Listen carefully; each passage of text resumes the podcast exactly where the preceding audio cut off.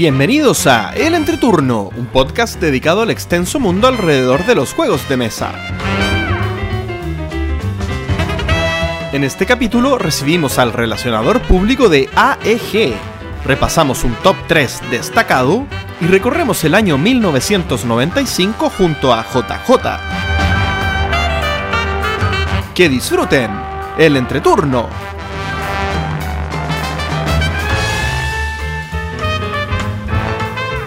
Hola, ¿qué tal amigos? Mi nombre es JP Gloria. Y yo soy Axel. y estamos comenzando el capítulo número 95 de El Entreturno. Estamos grabando el viernes 5 de febrero, el capítulo que saldrá el martes 9 de febrero. ¿Cómo están chicos? Muy, Muy bien. Muy bien feliz acá. porque pronto voy a jugar. Ah, Creo. muy bien, muy bien. ¿La sequía se empieza a terminar o no? Hoy qué atroz. No he jugado en físico desde el mediados de diciembre. Wow, ya te estás pareciendo a mí, Gloria. Yo todavía no, pero cuando este programa salga al aire, yo ya voy a tener una nueva sesión física. Así que yo, Oh. tranquilo. Le dimos la bienvenida esta semana a la fase 3 acá en Providencia, así que puedo. Voy a aprovecharla desde el primer fin de semana. Qué grande, qué grande, sí. La fase 3 significa eh, desconfinamiento paulatino, ¿cierto? Se permite por algunos sectores medidas sanitarias. medidas pero, sanitarias. pero, pero se puede salir fines de semana, que es, es lo más importante para mí. Exactamente. Yo que todavía estoy en cuarentena, me voy a Santiago fase 2. Así que eh, voy a tener que pedir permiso para ir a la casa de Axel, donde están sin cuarentena. Sí. Es verdad, es verdad. Un vacío legal ahí, un vacío legal. Sí, sí, sí. Oye, bueno, eh, para ir comentando qué ha sido de las semanas lúdicas. Em, en mi caso, tengo dos experiencias físicas. Lúdicas, por favor. Dos experiencias Ah, físicas eh, que comentar. Una la voy a comentar muy rapidita porque es un juego del que ya he hablado bastante, que es Gaia Project. Eh, pero debo decir que le dedicamos algunas partidas con, con un par de amigos. Y pudimos explorar un poquito más las razas, las distintas razas. Porque lo que termina pasando con estos juegos tan complejos es que la mitad al menos de las veces que uno juega Gaia Project, o al menos en mi caso, uno termina jugando con las razas recomendadas que son para principiantes. Entonces, uno cuando uno ha jugado varias veces queda con las ganas de poder ir eh, explorando más las otras razas que dan el sabor, creo yo, al juego. Y al haberlo jugado con un par de amigos que son jugones, nos fuimos de lleno al sabor de la raza compleja. Y debo decir que es una maravilla Gaia Project. La verdad es el Terra Mística 2.0 que el mundo pedía. Más encima en un tema espacial que Gloria le encanta. Así que el entreturno recomienda Gaia Project. no, me encanta Un Gaia Project. tercio, un tercio del entreturno. Un tercio del entreturno recomienda Gaia Project. No, O recomendado. sea, ni siquiera te ganaste a Axel. Sí, no, bueno, ya no, me- es que se yo no lo he probado, yo no, yo no lo he probado. Ah, sí. Pero no, pero- si, no, si no lo has probado en tres años desde que salió publicado, quiere decir que no te llama la atención. Puede ser, puede ser. Bueno, la alternativa está acá. La alternativa está acá. Tenemos espacio y tenemos eh, comidita del entreturno bistro ahí en el delivery. Ahí. Algo se puede hacer, algo se puede hacer. Sí, sí, yo, yo soy Comprando jugadores. Sí, no, no, yo, yo digo, yo la dejo ahí nomás. Hasta hace 30 segundos no me interesaba ese juego, pero mágicamente me, me atrajo mucho su temática. Sí, fantástico. Y el segundo juego del que quiero hablar es eh, un, un despacho que ha estado llegando, golpeando las casas de, de chilenos, españoles y, y mucha gente en el mundo, pero lo que yo sé que ha llegado a España y a Chile al menos. Eh, el Kickstarter de Anachrony, esta caja gigante que supera en litros a Gloomhaven. Entonces cuando yo digo, oye, pero este volumen eh, imponente que llegó a mi casa, si tiene el tamaño de Gloomhaven, tiene que ser muy bueno. Porque no puede, no puede osar tener esas características y no ser un buen juego. Así que abrí esta caja maravillosa, que es una caja muy linda, digamos, y adentro venían infinitos insertos, más insertos que en Mex vs. Minions, o sea, una cosa tremenda, Wow. tremenda. Son varios niveles de insertos. Y uno los va sacando, los va sacando y, y- y con algunos cartoncitos y todo. Y al final lo que esto es, es un repositorio para poder poner todas las expansiones del juego, más las expansiones nuevas de este Kickstarter. Y el juego base, obviamente, y todo en una misma caja. Uno lo va eh, armando, digamos, por niveles. Entonces en el nivel de abajo están las facciones, después en los niveles de arriba están las, cosas que se van ocupando. Y estos insertos son maravillosos porque no solamente facilitan el seteo del juego y el, el guardado del juego, que es algo que Anacrony lo agradece mucho, eh, sino que también los separa de manera muy conveniente para ir inco- incorporando los módulos ordenadamente. O sea, si tú quieres jugar el juego base, sacas esta cajita, esta cajita, esta cajita, y ya tienes eh, armado el juego base. Si quieres incorporar otro módulo, es esta otra, plum, y así vas eh, incorporando los módulos. Aparte viene con manuales para todo, eh, para cada uno de los módulos, y viene con un manual que no sé si este, esto creo que es solo Kickstarter, así que, eh, bueno, ya lo dije, pero lo voy a decir igual, que es eh, la, la historia de Anacrony. Y yo me lo leí, fíjate, yo nunca me leo estas cuestiones, pero ahora me leí eh, la historia de, de... Y le puse más atención, después releí lo que estaba en el manual inicial, porque la historia como en profundidad es bien interesante. Y me leí la historia de cómo, cómo es este, esto que pasa en el juego, y es súper interesante. ¿Sabes que deberían hacer una película de Anacrony? Esto, no sé si lo, lo conoces, pero brevemente es que cae un meteorito en el año 2000 y tanto, 2300 creo, y 2021. 2020. Claro, puede ser, puede ser. Y, y- y queda, y queda la grande en el mundo y ahí eh, todo el mundo empieza como a vivir en, un, en una especie de apocalipsis y no se puede salir a la, a la superficie o al, o al exterior porque hay mucha radiación, entonces uno se tiene que poner los exotrajes, un montón de cosas.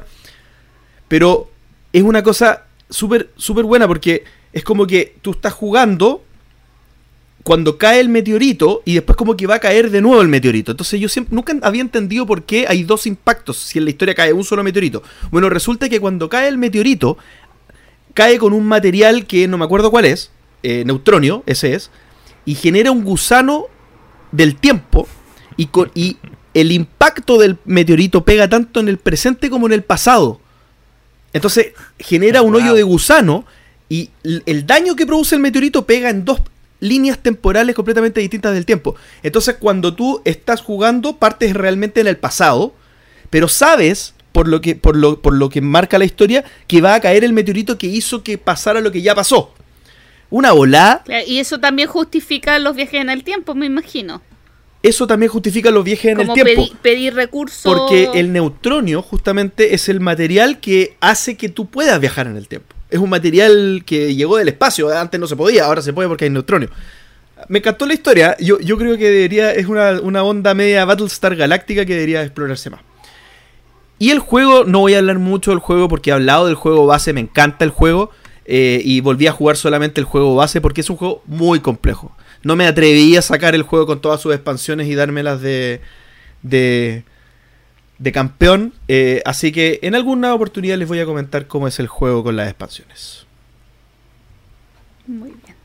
Yo, eh, este espacio no es auspiciado por Fractal. Dicho esto, voy a hacer tres comentarios sobre Fractal. el primero, eh, el fin de semana pasado en el canal de YouTube del Entreturno, eh, Don Axel, junto Hola. a, a David Amorín del canal La Mesa de Dam, estuvieron haciendo un videíto. Bueno, yo estaba en postproducción ahí detrás de cámara. Un videíto sobre Roland Wright a propósito del concurso Juégalo a la Mesa que hasta el 31 de marzo está ahí esperando los juegos Roland Wright que puedan crear. Eso, para que vayan al canal de YouTube del Entreturno y vean el videíto. Después, Draftosaurus. Está en BGA, en Borgen Arena. Y es impresionante lo rápido que es el juego jugándolo en la plataforma. Habitualmente estoy jugando una vez a la semana con unos amigos y siempre tenemos una partida de Can't Stop. Este juego frenético de lanzar dados que es sumamente cortito y entretenido de jugar. Pero Draftosaurio eh, lo, lo, sacó de su altar de número uno del juego eh, más jugado y más rápido de jugar, más rápido de sacar a la mesa. Tú te puedes jugar una partida en cinco minutos. Realmente eh, encontré que funciona sumamente bien en Borgen Arena para los que no tienen la suficiente cantidad de amiguitos. No se pueden juntar con, con sus amiguitos a jugar. Em, quería comentar este juego, eh, que es un draft de dinosaurios. Oh, o sea, ya, es maravilloso en mesa, es maravilloso estos animalitos, tocarlos y hacer el draft. Pero claro, eh, con medidas sanitarias no es tan bueno porque no puedes estar desinfectando los, los, los dinosaurios a cada rato. Tienes que jugarlo con gente de confianza. Pero en Burgan Arena lo puedes jugar con gente en la que no confías tanto en sus medidas sanitarias. y lo último, eh, que ya es un poco más serio, eh, también en YouTube hace un par de semanas jugamos una partida, diferentes medios lúdicos, de Touch Call eh, Dystopia, este juego de autores chilenos, de la Margarita y se me olvidó el Diego, eh, que es un juego narrativo eh, en un universo distópico, apocalíptico y eh, futurista. A ver, hablemos que a mí lo futurista no es mi, mi, mi temática favorita y que tampoco soy... Tampoco disfruto tanto de los juegos narrativos. Yo, ya después de 95 capítulos me conocen que, que mi, me gustan menos los juegos narrativos, pero eh, funciona súper bien al crear un ambiente, es un juego competitivo, donde hay una historia, hay un escenario que se plantea y todos los jugadores tienen que eh, ponerse en una posición en este escenario y van a haber diferentes preguntas que tienen que ir resolviendo eh, por turnos, como por ejemplo, cómo verías el sistema educativo en este escenario apocalíptico, cómo, cómo alimentarías a la población, qué pasa, si, qué harías con los infractores de ley.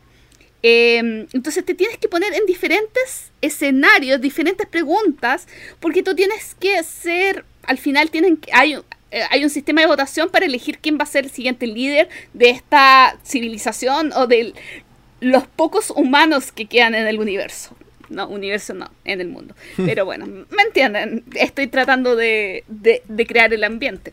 Así que eh, está súper entretenido, creo que está súper bien logrado el juego. Y lo decimos las personas que participamos en la partida, creemos que sirve mucho para jugarlo online. Eh, no es necesario, es necesario que solamente una persona tenga la, eh, la caja porque al final tú tienes que ir leyendo em, las diferentes preguntas, el escenario, es, como ese contenido. Y en la caja, que el inserto es impecable, es realmente... Eh, que suena feo si lo digo de esta manera, pero no tiene nada que envidiar un inserto de cualquier empresa extranjera. O sea, tú lo ves, lo tomas, eh, ves la funcionalidad de las piezas que está el juego y no pensarías que es un producto chileno. Suena feo decirlo así. Pero, no, no, pero está bien. pues, es que también eh, es fractal. esto es de fractal, ¿no? Sí. Fractal. Es, juego propio de fractal. Claro, pero los procesos de producción que tiene fractal son top. Son top. O sea, son los mismos que que las grandes editoriales. sí, y bueno, y lo único, y, esta producción en China además, eh, lo único, eh, en la misma, si no me equivoco, en la misma imprenta que hace el Draftosaurio. Pero eh, lo único que tiene de interacción física, por decirlo de algún modo, es el sistema de votación. Y el sistema de votación tú lo puedes alterar o hacerlo por un Google, un formulario de Google. Entonces, para jugarlo, partidas a distancia te sirve mucho porque al final es la creación de una historia narrativa en conjunto que, ok, tiene su lado competitivo porque hay una votación para ver quién es el que mejor o el criterio que tú quieras, pero en realidad entre todos van generando una historia. Oye, yo antes que cambies de juego te quería preguntar. Eh, el juego es porque alguien gana, ¿cierto? Sí. Claro, y, y- y ahí es como estos típicos juegos que al final son una actividad y en realidad no, sé, no, no hay un claro ganador, sino que al final resulta haber un ganador o hay una, una forma de ganar, una persona que es buena gana, ¿cómo, No. cómo es esto? No, porque de hecho el manual lo dice. Tú puedes votar por el criterio que tú quieras. Eh, el, tu criterio de votación es por el que interpretó mejor, por el que eh, fue más consecuente a lo largo de la partida, o, o tú puedes votar por el más ingenioso, el más divertido. No, no hay un, no hay parámetros de votación. Claro, pero, pero eventualmente, por ejemplo, el juego no, no, no, no hace que yo no vote por alguien que va ganando para que no gane. No, no se corrige eso. Podría, no, tú podrías votar por alguien para que no gane otra persona. Ah, ya, pero sería como Entonces- metajuego, o sea, no estaría bien. Claro, Ya. por eso me causa sensaciones muy similares al rol. Ah, ok. Salvo que en este caso hay un ganador, pero que no. No creo que me aporte ganar. Perfecto. Lo que encuentro divertido, como la votación es secreta y no puedes votar por ti mismo, es como que quizás como un poco más de satisfacción. Ah, consideraron que era fue el que interpretó mejor o el que lo hizo mejor. Pero no con ese de, ah, soy el mejor del... un-". No, no, no. Perfecto. Eh, creo que no toda la gente lo va a tomar tan bien eso. Quizás alguna gente muy competitiva no lo va a tomar tan bien. Pero creo que con el grupo adecuado es un juego que va a funcionar sumamente bien. Y voy a opinar un poquito en la actuación de Axel a continuación. Eh, sí. Eh, mi. A ver, yo en realidad durante este, este, este periodo de tiempo jugué varias cosas que ya había mencionado, algunas cosas viejas, así que voy a hablar de las pocas cosas nuevas que jugué en este rato, a pesar de que igual tengo. Compré varios juegos que aún no estreno, así que. eh, espero que el- la, el- en la próxima edición esté un poco más nutrida. Pero igual ju- jugué cosas interesantes. La primera que eh, jugué eh, Small World of Warcraft Mm. la la última yo, yo llamaría una reedición del Small World. Yo Sí. creo que es como no es una expansión, es una reedición, es como Último sabor.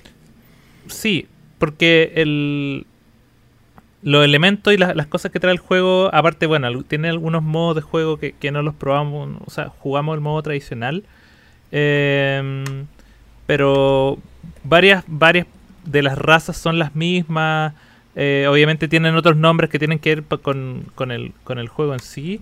Em, los principales cambios de jugabilidad con respecto al, al Small World tradicional es que el, el mundo es aún más pequeño porque em, al igual que el juego en vez de tener tú un gran mapa tienes islas.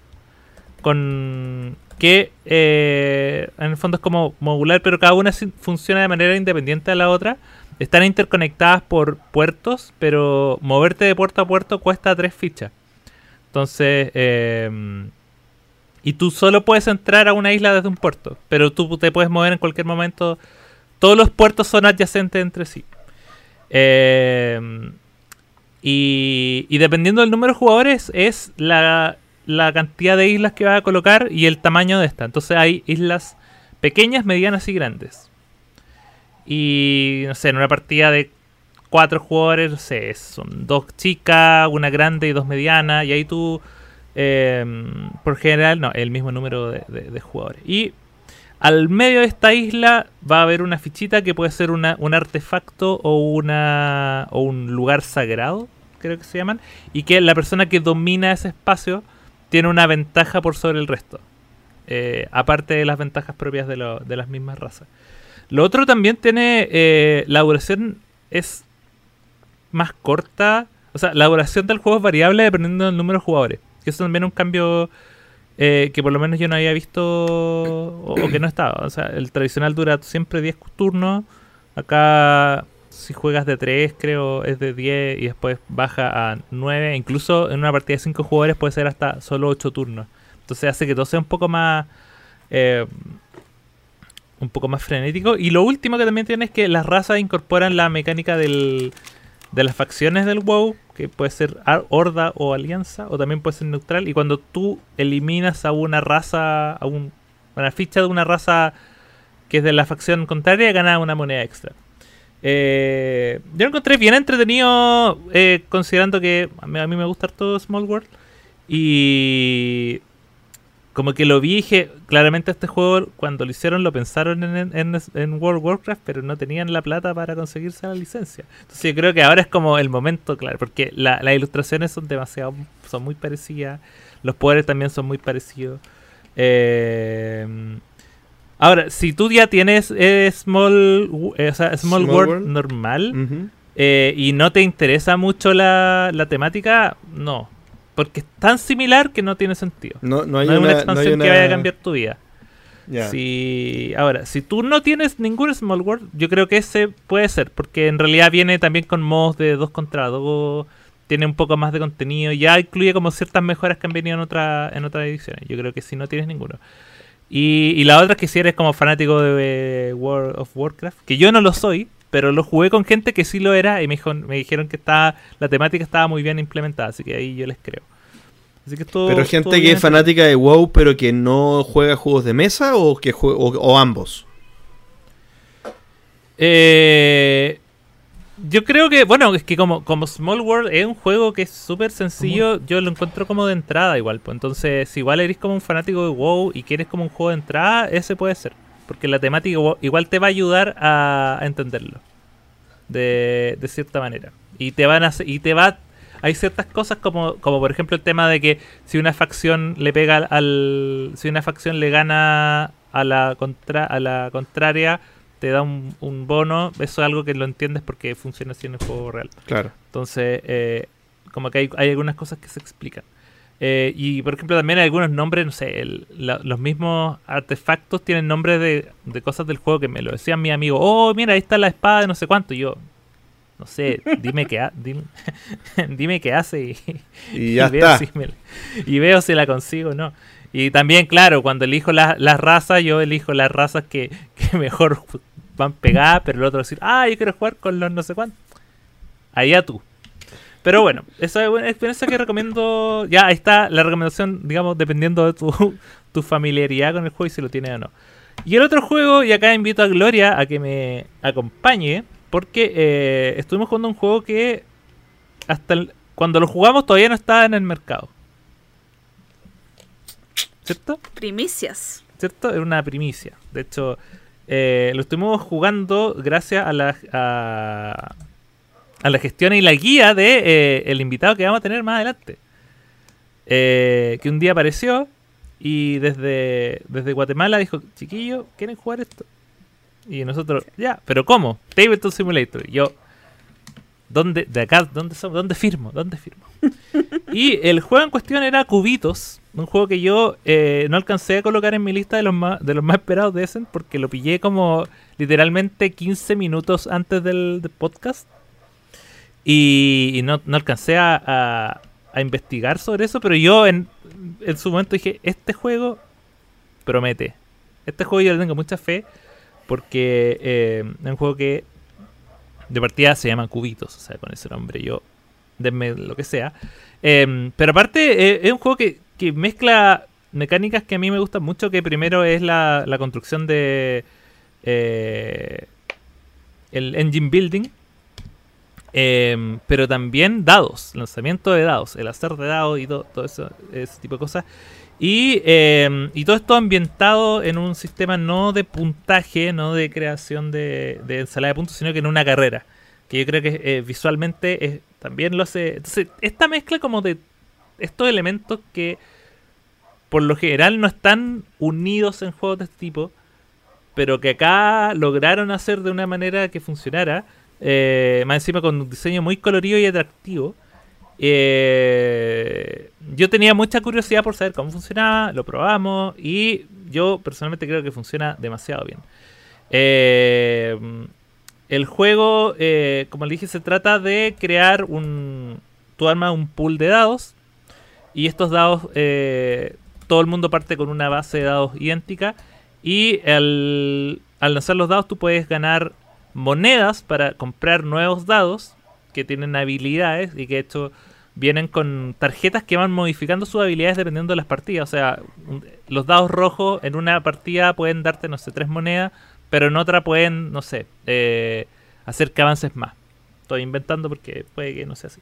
Pero cada eh, color de dado puede ser eh, puede tener un valor, una habilidad diferente en cada, en cada partida. Entonces tú lanzas los dados y tienes que puedes relanzar tres veces y después eh, tienes la opción de plantarte y usar lo que salió o seguir relanzando, pero con la condición de que te tiene que aparecer por lo menos una cara que utilices. Si no, si te sale una cara blanca, perdiste todo el turno. Entonces ahí está el. También tiene el elemento de push your luck. O sea, ya estamos haciendo un juego que toca toda mi sensibilidad. tiene todos los elementos que yo digo, check, check, check.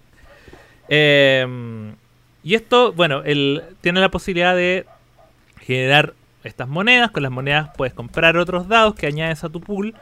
O bien eh, unas patitas. Que con esas patitas tú vas avanzando dentro del, del mapa. Eh, obviamente tratando de llegar a la meta. El que primero llega a la meta gana. Pero también tratando de caer en ciertos espacios dentro de este mapa. Que te permite, por ejemplo, eh, ganar dinero, ganar otras cosas. O eh, algo muy importante en estos juegos de construcción de, eh, de engine building, que es reducir tu, tu, ma- tu mazo, en este caso, que es, que es como de dado. Eh, yo lo encontré co- muy, muy similar en, en, en cómo se siente a, a juegos como Pócima y Brebajes, que para mí es un juegazo. Eh, y, y no sé, Gloria, ¿qué, más tienes que agregar? Porque yo me quiero deshacer en, en halagos en este momento. Yo cuando supe que Maldito Games lo iba a sacar y lo explicaron, no me llamó nada la atención. Yo vi el tablero y no le encon- no no me fue como, ya, un juego que no voy a comprar de Maldito. Ok, te- te- tengo otros 400 que quiero. Y, y la verdad es que me metí a esa mesa porque sabía que Axel quería jugarlo y yo dije, ya, necesita otro jugador, así que sacrifiquémonos por el amigo. Y me sorprendió mucho el juego. A ver, contexto. Yo soy la peor jugando en Tabletop Simulator. Agarrar dados, porque al principio partes con nueve dados y lanzarlos es- fue desastroso para mí. Moverlos de un lado para otro, desastroso. Y aún así me encantó el juego. Entonces, que, quiero que vean la perspectiva. Porque eh, es, es muy...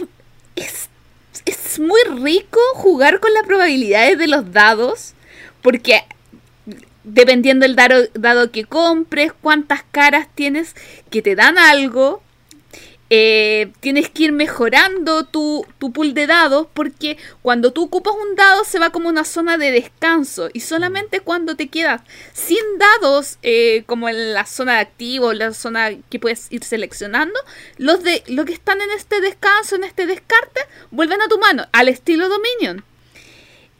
Y eso, wow, es muy entretenido. Además, lo que dice Axel de la carrera, o sea, uno muchas veces tiene que quizás tomar el camino más largo para ir ganando bonos y no apurarse tanto, pero de repente llega la recta final, que no es una recta final porque es un mapa bastante ancho, pero está, está terminando y tienes que ver el timing del juego, cosa que yo no vi. Eh, y, y realmente no es porque Vlad vaya a venir en un ratito más, me gustó el juego, lo me, me sorprendió porque tenía cero expectativa y lo encontré muy divertido. Yo, claro, yo tenía full expectativa y también lo encontré muy entretenido, que, que quizás más peligroso mi postura que la de la Gloria, porque la Gloria llegó a sorprenderse. Yo estaba así, me había armado un juego en mi mente y claro, efectivamente terminó siendo muy muy, muy parecido a la, la experiencia. Eh, ah, y lo, la otro que tiene el, el, juego es que tiene una mecánica, bueno, cuando tú, eh, digamos, fallas el, tu turno y no te quedas sin nada, tu personaje avanza en un track que está al costado, que es como de los, de los underdogs, que es como los fanáticos que alientan a los que van atrás. Y eso, eh, entonces fallar te va haciendo avanzar este track, entonces vas ganando ventajas como por ejemplo tener una mayor mano. Entonces, tirar más dados en tu turno. Entonces, eh, los que fallan al principio pueden, claro, quizá perder algunos turnos al principio, pero después eh, van a recuperarse porque van a tener más dados activos. Eh, Igual tiene una compensación para el que va más avanzado en la carrera. Hay algunas líneas que cuando un jugador te lleva X una línea o más de una línea, tú tienes un dado Sí. más que él para lanzar. Sí, Entonces eso también está, es- súper esa medido. también está en, está en, en Pócima y Brebaje. Hay muchas cosas muy parecidas Colitas de ratón. ¿Cómo? de las colitas de ratón de Pócima y Brebaje. Entonces yo, eh, yo lo encuentro bien, bien interesante porque también ambos, ambos juegos tienen elementos de push your luck, tienen... eh, son muy coloridos y también tienen esta posibilidad de variar el setup. Porque en Pócima y Brebaje también, pues la- la- las fichitas también van- cambian sus habilidades dependiendo de la partida, dependiendo de qué, qué posición del libro tiene. Así que eh, para la gente que le gustó Pócimas y Brebajes, Cubitos es un... Hay que tenerlo en la, colección. La gente que le gustan los dados de colores, los dados naranja, que había una sección completa de dados naranja, Cubitos es, para ti. Y, y nada, yo eh, de verdad... ya, bueno, y lo último que a pesar de que, claro, yo soy quizá el más defensor y entusiasta de Tabletop Simulator. eh, y el juego, claro, yo me gustó tal como es, pero tan solo imaginarme esa cantidad, la materialidad de ese juego, eh, me llama demasiado la atención ver cómo, cómo se ve en la, en la vida real. Yo creo que ahí ya eh, la experiencia y todas las cosas que sentimos como... está, yo siento que está diseñado, es un juego que está diseñado para hacerte sentir bien. Es como un juego que está diseñado porque tiene muchos colores y es muy sencillo y puedes ver la, emoción de la carrera en el momento. Es un juego que aparte se explica súper fácil eh, porque es muy visual. Entonces, todas esas cosas yo creo que cuando exista la versión física eh, va a ganar mucho. Así que cubitos para que le tengan ahí el ojito echado. La entrevista. Y en esta oportunidad recibimos en el entreturno a un relacionador público de Alderac Entertainment Group, más conocido como AEG o AEG. ¿Cómo será más Él es guatemalteco. ¿Cómo será más ¿Cómo, fácil? cómo es más fácil? No, no, no lo sé. Di tres opciones. Ahí el auditor elige. Bueno, eh, sigo que, que- que entonces él es guatemalteco y lo tenemos con nosotros, Vladimir Orellana. Bienvenido, hola. Vladimir. Hola, ¿qué tal? Muy buenas, gracias por invitarme. Nosotros muy felices de poder estar contigo porque primera vez que en este podcast hay un invitado de Guatemala y eh, encontramos que ah, todavía quedan algunos países por descubrir, pero hoy por fin podemos hacer un ticket a Guatemala. El mapa se está desbloqueando. Nosotros somos un país chiquito. Somos chiquitos. Tengo una, un- una amiga estaba hoy en Japón y, y manda una foto de ella está en Hokkaido y manda una foto y Hokkaido, dice juego. cuando yo cuando ajá, cuando cuando yo estoy cuando yo estoy acá le digo a la gente que vengo de un país pequeño, pero la gente no se da cuenta y no me entiende. Entonces manda la foto de Hokkaido y tú ves que Guatemala cabe entero en Hokkaido.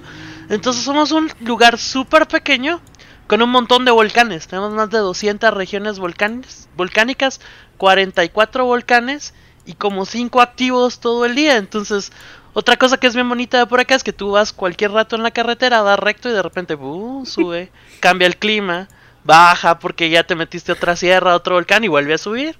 Y así en 30 minutos llegas de la playa, mucho frío y te estás tomando el antialérgico y todo feliz. Oye, una solamente porque nunca he hablado con alguien de Guatemala y terremotos tienen. Sí, de hecho acabamos de celebrar el aniversario de uno de nuestros más grandes terremotos, una tragedia, la tragedia del 76, 79, no recuerdo bien la fecha, pero pues sí, o sea, ser región volcánica implica muchos temblores y muchos terremotos. Lo que sí es que por lo menos dos veces a la semana miras en Twitter, tembló y todos tembló, tembló, tembló, tembló, tembló, todos los tweets, pero o sea, sí, sí pasa seguido. Nos tiemblan, nos explotan los volcanes y nos llueve ceniza. Como un chile cualquiera. No, no, no en- Un chile cualquiera. nada que no haya escuchado, en realidad. Claro, no, solamente quería empatizar con Vlad sobre el tema de volcanes y, y terremotos. En fin. Ya, ya ves. lo normal entonces. Claro, lo normal. Oye, Vlad, eh, cuéntame un poquito cómo nació eh, todo esto de tu vida relacionado con los juegos de mesa. Eh, ¿cómo, ¿Cómo es un poco la afición en Guatemala? Ah, bueno, vamos, vamos a ver. Si, si- ¿Qué historia quieres? ¿Quieres que te cuente cómo empecé a jugar juegos de mesa o quieres que te cuente cómo es la historia de cómo se juega en Guati? A ver, ¿qué te gusta más? ¿Cómo se, cómo se juega en qué? Sí, ¿Cómo se juega en Guate? ¿Cómo, Ah. cómo es la vida de los jugadores acá? ¿Qué- Ambas, qué- qué- qué ambas. ambas. Va. Hace mucho tiempo acá hubo una guerra civil muy fea y un montón de guatemaltecos se fueron fuera de su país. Y viniendo de regreso a nosotros nos capturaron. La cosa es que yo quedé bastante mal. Pasé hospitalizado como pues, un año casi. Y al final de eso no podía hacer mucho, no podía... Vamos a ver, no era un niño normal, si lo quieres ver así, no podía salir a correr, no salía, no, no podía estar en, tiempo completo en el colegio. eh, mi, mi vida era mi cama, la sala y no ni siquiera la televisión porque no había televisión. Entonces, mi abuelita tenía un set de damas chinas y unos palillos y unas eh, ¿cómo se llama? Una, una baraja española. Y entonces ella se pasaba las tardes jugando conmigo. Y entonces le agarré mucho amor al tema, ¿no? Entonces así pasé varios años jugando esos juegos. De repente una amiga le trajo unos palitos chinos y ya tenía un juego más. De repente alguien trajo una Luisa, un, un, par- parkour, creo que se llama, la otra forma. Una Luisa. Y también eh, ya y creció mi mundo de juegos. Luego mis primos de enfrente compraron un gran banco que es nuestra versión de Monopolio. Entonces, ah, ya, había, ya se podía aprender a jugar gran banco, ya había dinero, eh, propiedades, ya se podía competir. Y luego otros primos trajeron un Risk y ahí sí me perdí. se me fue la vida. Y curio- curioso porque después me enteré y me, y me cuentan la gente de AEG que hace años haciendo un estudio con Wizards, ellos detectaron que si tú jugaste Risk del 80 y pico para antes de los 90 era muy probable que eras fan del hobby. Y eh, las personas que he ido conociendo casi que casi que les pega ese cuadro, ¿no? O sea, si jugaron Risk y les gustó, ahorita están súper mentidos en los juegos de mesa y están así como Axel o como, como, como conmigo que tienen repleto de board games la parte de atrás de sus estudios y cosas de este tipo. Entonces le, le agarré mucho amor al tema y, y pues poquito a poco me fui, pues fui creciendo, me desconecté de algunas cosas y me empecé a conectar con otras. Ahí fue que un amigo eh, abrió una tienda de una de las primeras tiendas de Guatemala, creo que la tercera o cuarta de- del tema de hobbies especializados. Como todos empezamos con juegos de cartas coleccionables y nos fuimos cómics, juegos de cartas coleccionables y eso fue como que mutando a otras cosas. O eras una tienda de hobbies que se especializaba con juegos de miniaturas o eras una tienda de cómics que de repente descubrías las cartas porque recibiste Overpower o recibiste Vampire o tuviste el sueño de ver Magic y empezaste a crear una tienda así. Entonces mi amigo empezó con esto y empezó a, a buscar gente que le ayudara. Yo le dije, sí, yo te ayudo. Pero no entendía muy bien qué significaba lo de yo te ayudo, ¿no? Pero al final, pues terminé afuera de los Walmarts dando exhibiciones de cómo jugar juegos de cartas. Enseñé a jugar Magic, enseñé a jugar Legend of the Fire Rings, enseñé a jugar Warlord. Eh, en los Burger King llegábamos a dar demos de cómo jugar y cuando hacían torneos grandes la gente de Dominos llegaba, nos llevaba un montón de pizza y nosotros explicábamos a la gente mientras iba comiendo y jugando. Entonces fue muy alegre, fue, fue bastante divertida esa parte y me seguí encariñando más del tema, mucho más del tema. ¿Más o menos en qué año fue eso? Uy, todo esto fue como del 93 al 90... y- No, 95 al 2001. O sea, bastantes años como para que ya, ya había un movimiento importante en el país. Ya, ya habíamos empezado, o sea, empezamos con juegos de cartas coleccionables por un lado y los otros que eran los, los la gente que jugaba Wargames. Entonces tenían las tiendas donde ir a jugar Warhammer. La- cuando digo las tiendas me refiero a la tienda, porque total eran dos en toda la ciudad. Eh, y donde jugar cartas. De repente que apareció otra tiendita, otra tiendita, y las tienditas eran como... Nunca había más de cinco en la ciudad porque tampoco es como que dábamos margen a, a poder crecer más allá de eso, ¿no? Y alguna tienda se metía porque implementaba otro formato de torneo o conseguía mejores precios. Se fue, se fue como que cultivando eso. Y ya después, ya varios años después de que cierra la tienda de este amigo y de que pues se rotan otras tiendas, van pasando, yo me desligo un poco del tema, un día llego a la tienda de otro conocido y él tiene este juego de mesa bastante raro, que no sabes cuál. Y tiene un montón de hexágonos y un desierto en el centro. un ladrón. un par de dados. Ajá, un ladrón, un par de dados. Y yo, ¿y qué es esto? ¿Y cómo se juega? Ah, qué, qué bonito, qué chilero, qué agradable. Y, y, pues me llevé el Catán a la casa y, ya. El Catán, el Catán se le dio duro, se le dio, se le dio hasta que se deshizo el cartón de la parte de atrás y tocó cambiar de cartas. Se respiró el Catán y nos encantó con mis amigos. Y eso nos introdujo a, un poquito a los juegos de mesa modernos, ¿no? Y eso se convirtió en, en el Grey Dalmuti en algún momento, se convirtió en Ticket to Ride. Y, y, después poquito a poco en todo lo que íbamos pudiendo picar o conseguir. De que medio se miraba Cosmic Encounter. Como detesté Cosmic Encounter después de que lo jugué. Pero cuando lo quería conseguir. Ah, me hubieras visto. Pero yo me moría por conseguir Cosmic Encounters. Y, con todos nosotros, con esa generación que fue creciendo viendo eso, de que partimos, o sea, yo partí con 15, pero tenía varios amigos que empezaron con, con 20 y otros que empezaron con 7 al mismo momento con nosotros que iban jugando juegos de carta y juegos de mesa. Pues fuimos creciendo, se fue armando más la cosa, se fueron abriendo nuevas tiendas, nos aparecieron los 2000 a los del 2000 al tal vez al 2012, empezó a aparecer ya más juegos que iba trayendo, hasta juegos en español. Devir empezó a traer juegos en español y nosotros nos quedamos así como, ¡Ah! no, ya va a poder jugar mi abuelita o mi tía. Y ya podíamos jugar todas esas otras cosas. Las tiendas fueron creciendo, fueron metiendo más gentes. Y allá como por los 2015, 2016 ya empezamos a ver nuestros primeros board game cafés. Donde ya podías llegar, ya podías comer, ya era como, y esto está limpio, no huele a baño, ya no parece tienda de jugadores de cartas y no, no por menospreciar, pero pues así eran las tiendas en los 90, o sea, los tratabas de buscar en el lugar donde menos rentas pagabas y eso normalmente nunca tuvieron un buen baño. Y pasa Se volvió un tema más abierto. Pues yo creo que sí. conozco, conozco historias muy similares, no importa si eres de Francia, o eres de Estados Unidos, o eres guatemalteco. Igual pasaste por una historia similar. No sé si a los japoneses también les pasó, pero me imagino que también. Vladimir, y cuéntame, el, en esta evolución que tú fuiste recorriendo, y ya vamos en el 2016, y, y, con ya con Board Game Cafés el 2016 me parece que es bastante evolución, ¿cómo es el guatemalteco no jugón en su exposición a los juegos de mesa? Eh, eh, eh, suele es, algo más social se, se venden juegos de mesa en lugares como más de retail supermercados o es todavía un nicho muy muy pequeñito, digamos. Todavía es un nicho, pero vamos a ver, el guatemalteco tiene cultura de juego. ¿Y por qué tenemos cultura de juego? Porque aquí es una tradición del guatemalteco jugar lotería. Aquí es una, es una, es un tipo de bingo, ¿no? Pero con, con, imágenes más, más latino, digamos, tropicalizadas para nosotros. Entonces tú vas a una feria patronal en toda Guatemala y encuentras cinco o seis localitos de lotería donde la gente se llega, se sienta y pelea por sus tinacos de plástico, por sus ralladorcitos de queso, sus pachas gigantes para bebés. Es, una cultura lo de ir a jugar lotería, poner maicitos, poner el frijolito en la mesa cuando cantan.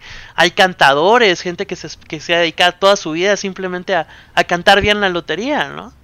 Entonces, sí tenemos cultura de juego, pero esa cultura como que se quedó en esa parte tradicional, no hubo un no hubo digamos una evolución de eso en el día a día a otros juegos.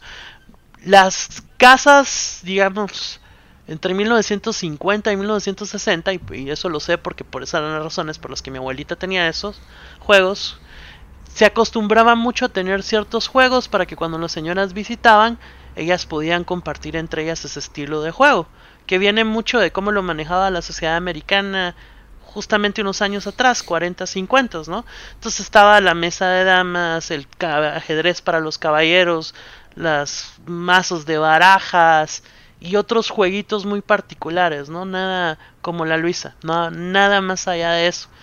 Y ahí se quedó y las casas seguían consiguiendo su barajita. O sea, tú puedes ir hoy a las calles de Guatemala a buscar un vendedor ambulante de los que te venden relojes, lapiceros y vas a encontrar tus sets de barajas españolas porque todavía, todavía los usan. Y No pasó a más. eh, en, en ese sentido, eh, ¿tú po- podrías quizás como definir un poco el perfil de, de- del jugador de Guatemala? ¿Hay algún tipo de juego que sea más, más popular que otro? Eh, ¿Es un perfil más bien familiar? O sea, eh, lo- los juegos más populares son los que se pueden jugar con, con toda la familia. O al revés, quizás son jugadores más jóvenes y, que en realidad les interesan más cosas competitivas. ¿Hay algún perfil de jugador en Guatemala? Vamos a ver, yo, yo creo que yo creo que hay un per- eh, yo creo que hay perfiles de jugadores en todo el mundo y normalmente sí hay mucho trabajo en entender que la gente se divierte y se entretiene de formas similares. Digamos, están los que se van por la rama del fiero, que es esa sensación de vencer a otros, y ahí tienes a todos los wargamers, a todos los de los duelos de cartas uno contra uno, que juegan Yugi, que juegan Pokémon, que juegan Magic. Tienes a la gente que le gusta socializar con sus juegos y que su fan es sentarse con sus amigos a emborracharse y jugar Cards Against Humanity. Eso hay en todos lados. Tienes a los que les gusta un poco maravillarse por las cosas y probablemente son los que el fin de semana están jugando con el azul o ahorita se vaquearon el Kickstarter de Darwin's Voyage y están haciendo vaca a Castles of Mad King Ludwig. Y están los que les gusta un poquito más las acciones repetitivas que probablemente están sentados jugando Tetris en su TV. Respondemos a los mismos patrones, ¿me entiendes? No es como que y, y las edades van variando. La semana pasada estaba jugando estaba jugando Commander con unos amigos en un café y o sea, de repente miro un señor 10 años tal vez más grande que yo, con sus hijos y se sienta frente a mí, saca su deck, empieza a jugar cartas conmigo, y yo, ¡hala, qué rico! Y le digo, ¿y cómo convenció a su hijo de que jugara con usted? No, yo lo convencí a él. Es que mira, en estos juegos puedo enseñarle cosas que yo quiero que aprenda de la vida. Entonces nos unimos y armamos nuestros decks en conjuntos. Ah, ahí no es un tema de edad. Ves un tema de un padre que quiere socializar con su hijo y transmitirle valores a través de un trozo de cartón porque la experiencia es buena y él siente que le genera un desafío importante y lecciones que quiere pasarle a sus hijos. Entonces, no, no va tanto por eso. O las chicas que llegan se... No sé si pasa, pero hay grupo de chicas que llegan, se sientan en el table café, empiezan a hablar, a hablar, de repente uno se levanta, va corriendo, porque no hablan fuera del grupo, van corriendo, agarran una caja que está en la parte de atrás, mm, cualquier juego, se sientan, miran las reglas un rato y pum, siguen exactamente lo mismo, pero con el, el juego es como una excusa para continuar la conversación. Y así, o sea, no, no, no creo que tengamos, no creo que el guatemalteco tenga cicatrices diferentes a los otros jugadores del mundo. Creo que nuestras cicatrices son como las suyas. Eh, obviamente, pues con, con, con el sabor latino de que nos cuesta más pagar los envíos, que los impuestos son un dolor de cabeza, que aduanas nos juega la vuelta. Pero eso es muy de nosotros, ¿no? Muy de la región. Y ya.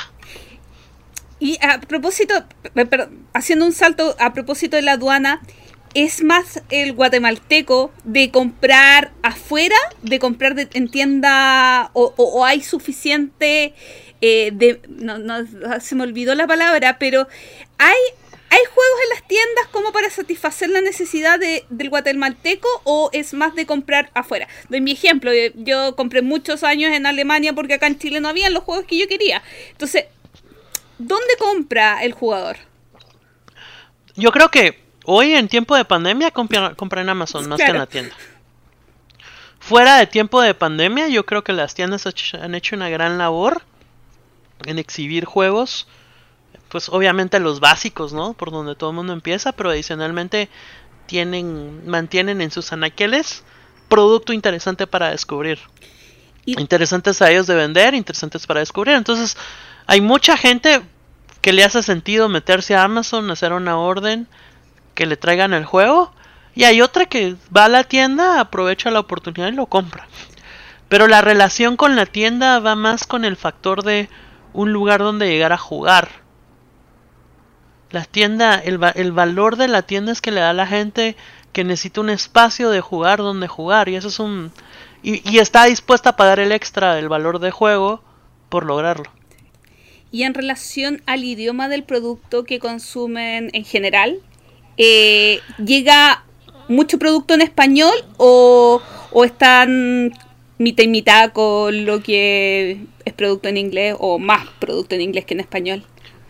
Todo jugador que lleva años en esto te va a consumir el producto en inglés y él es indiferente que sea en español o en inglés.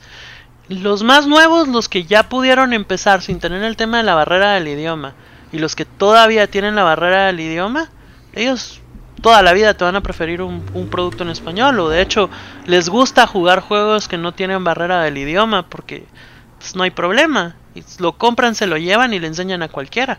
Al final, aunque ellos sepan inglés o no lo sepan, quieren jugar con sus amigos. Uno raras veces compra un juego para jugar solo. Salvo en pandemia. Vladimir. ¿Mande? Vladimir. No, no, no, perdón. Sí, eh, voy.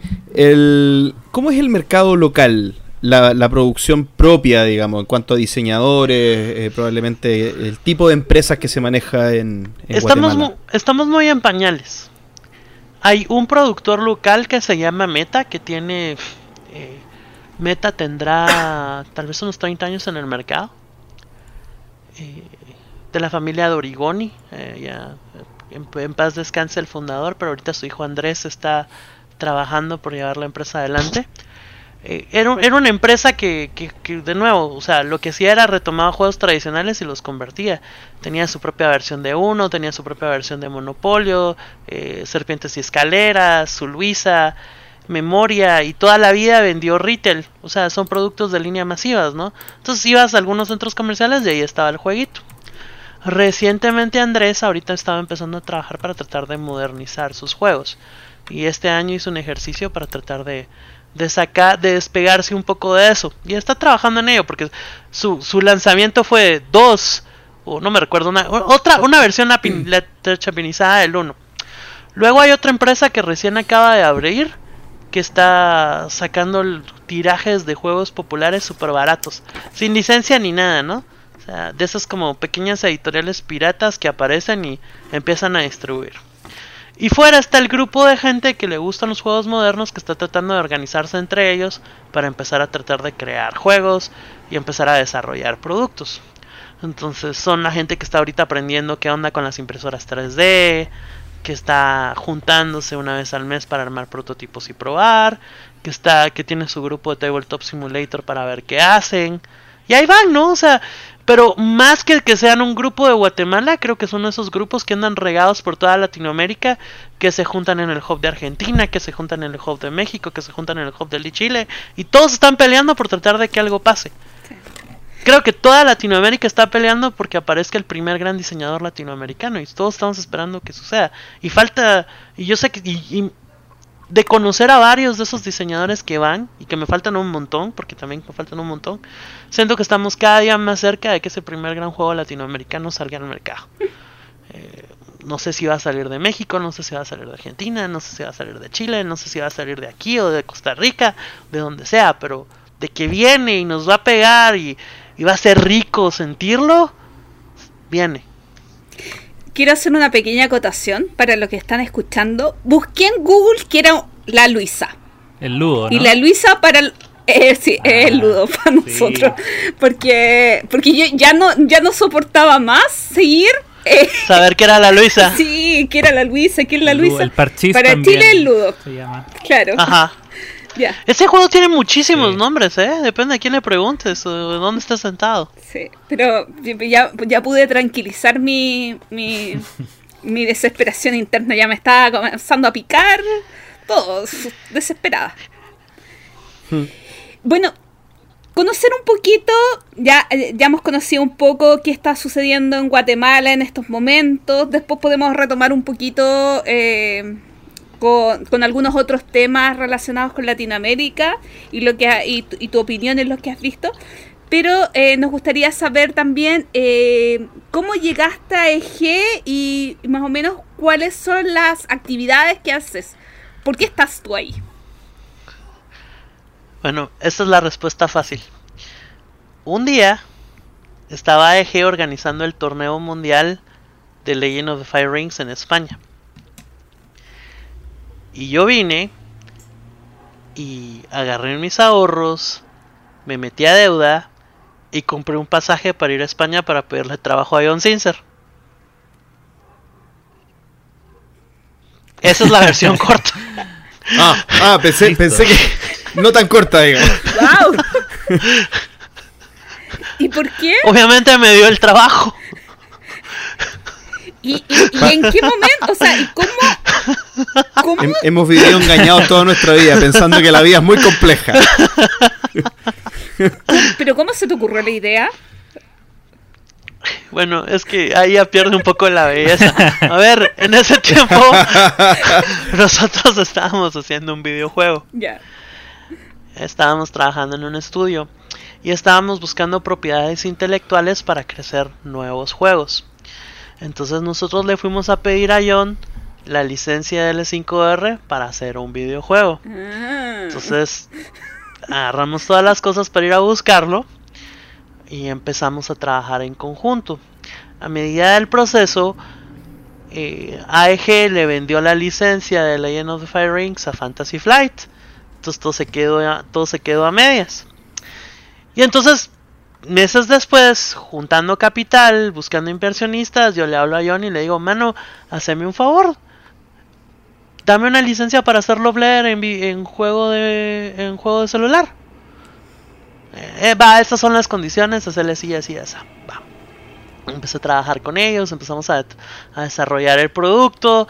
eh, me invitó a ir a una GDC, fuimos a presentar el juego a la GDC, dimos como 400 demos de dos en dos días. La camisa más sudada de toda la GDC, créeme. Am, íbamos muy bien y de repente John me llama por teléfono y me dice, mira, le acabo de vender a la licencia del hombre". Entonces yo le digo, ordenate.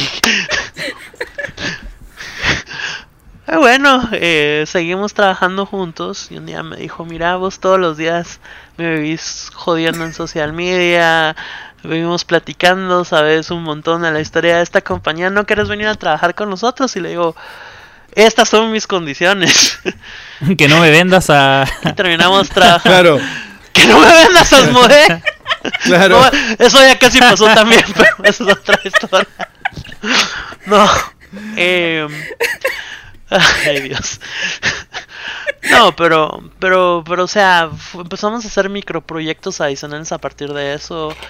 Nos fue bien. eh, cositas, ¿no? O sea, manejame el, manejame el grupo de esto, manejame unos videos de estas cosas. Y un día solo me dijo, ya, o sea, ya me arrepentí no haberte dado trabajo cinco años antes cuando me mandaste la carta para pedirme chance. Entonces ya venite y quédate aquí de fijo y ya. Le dije, va, está bien, dame Warlord. Y medio me lo cumplió porque me dejó trabajar en el set de 20 aniversario ahorita de Warlord. Entonces, eh, eh, me Ah, siento en paz. anuncia- anunciaron que lo venden a Asmodee ahora, ¿no? No, no, no, no, no, no. Sí, Warlord. lo leí. No, mentira, mentira. No. ¿Dónde está mi comisión?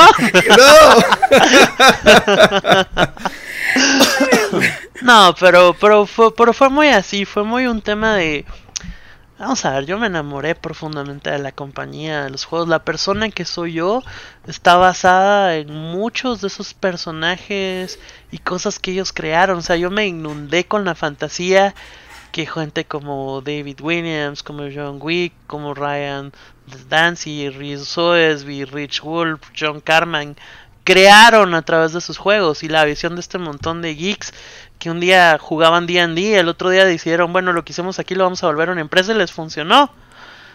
Entonces, yo crecí con eso, me enamoré de esa idea y me permitieron trabajar con ellos porque me sentía uno de ellos.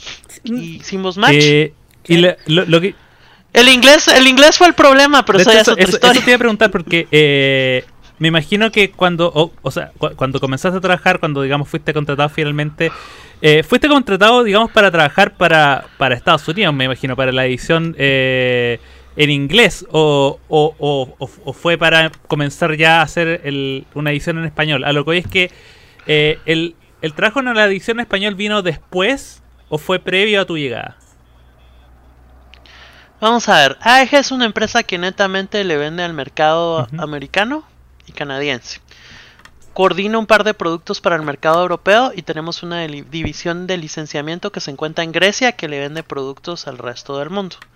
Todos andamos regados por, por todo el mundo. Ah, parte del grupo vive en Estados Unidos, yo vivo en Guatemala, otra parte vive en Grecia, otra parte vive en Canadá y así, o sea, desperdigados. El trabajo en español viene un poco de viene un poco de que tengo un poquito de la libertad de hacer cosas dentro de la editorial. Viene de que de que el que saben que el mercado latinoamericano existe, saben que tenemos buenos partners de negocios en el mercado latinoamericano. Ahí está Maldito que representa muy bien y saca nuestros juegos, de Vir que también es un excelente socio de negocios para nosotros. Pero hay un mercado de consumo, ¿no? Entonces, si yo vengo y trabajo con los creadores de contenido latinoamericano y anunciamos todos mariposas, pues cuando llegue de Vir y presente mariposas o presente o, maldito presente cubitos o algún otro grupo presente otro de nuestros productos, la gente ya lo sabe, ya lo conoce, ya el ruido se hizo. Entonces es mucho más fácil para mí sentarme y trabajar con ellos así. Claro que trabajo con los grupos de otros idiomas, trabajo con el grupo de Australia, trabajo un poco con el grupo de Francia, con el grupo de Alemania y con el grupo de, de América Latina. Pero es más porque yo tengo un interés especial en que esto pase y, y voy convirtiendo los poquitos de budget que puedo ir alojando para que se creen cosas en Latinoamérica en, en esfuerzos. Igual nos funcionan como marketing, pero es, es, es parte de la libertad que la empresa me ha dado para crecer y hacer cosas. ¿Es eso? Tenemos un ex compañero de podcast que se fue a Alemania a vivir y estaba muy, muy curioso por ti. Y nos mandó millones de preguntas. Demasiadas. ¿Ok? Soy cas- no soy casado, decirle de una vez. Oye, eh, porque eh, él le gusta mucho el tema de industria, le gusta mucho el tema de diseño, entonces yo voy a sumar una pequeña pregunta. ¿Cuánto tiempo llevas eh, full en, en AEG? ¿Tres años? Ah, harto.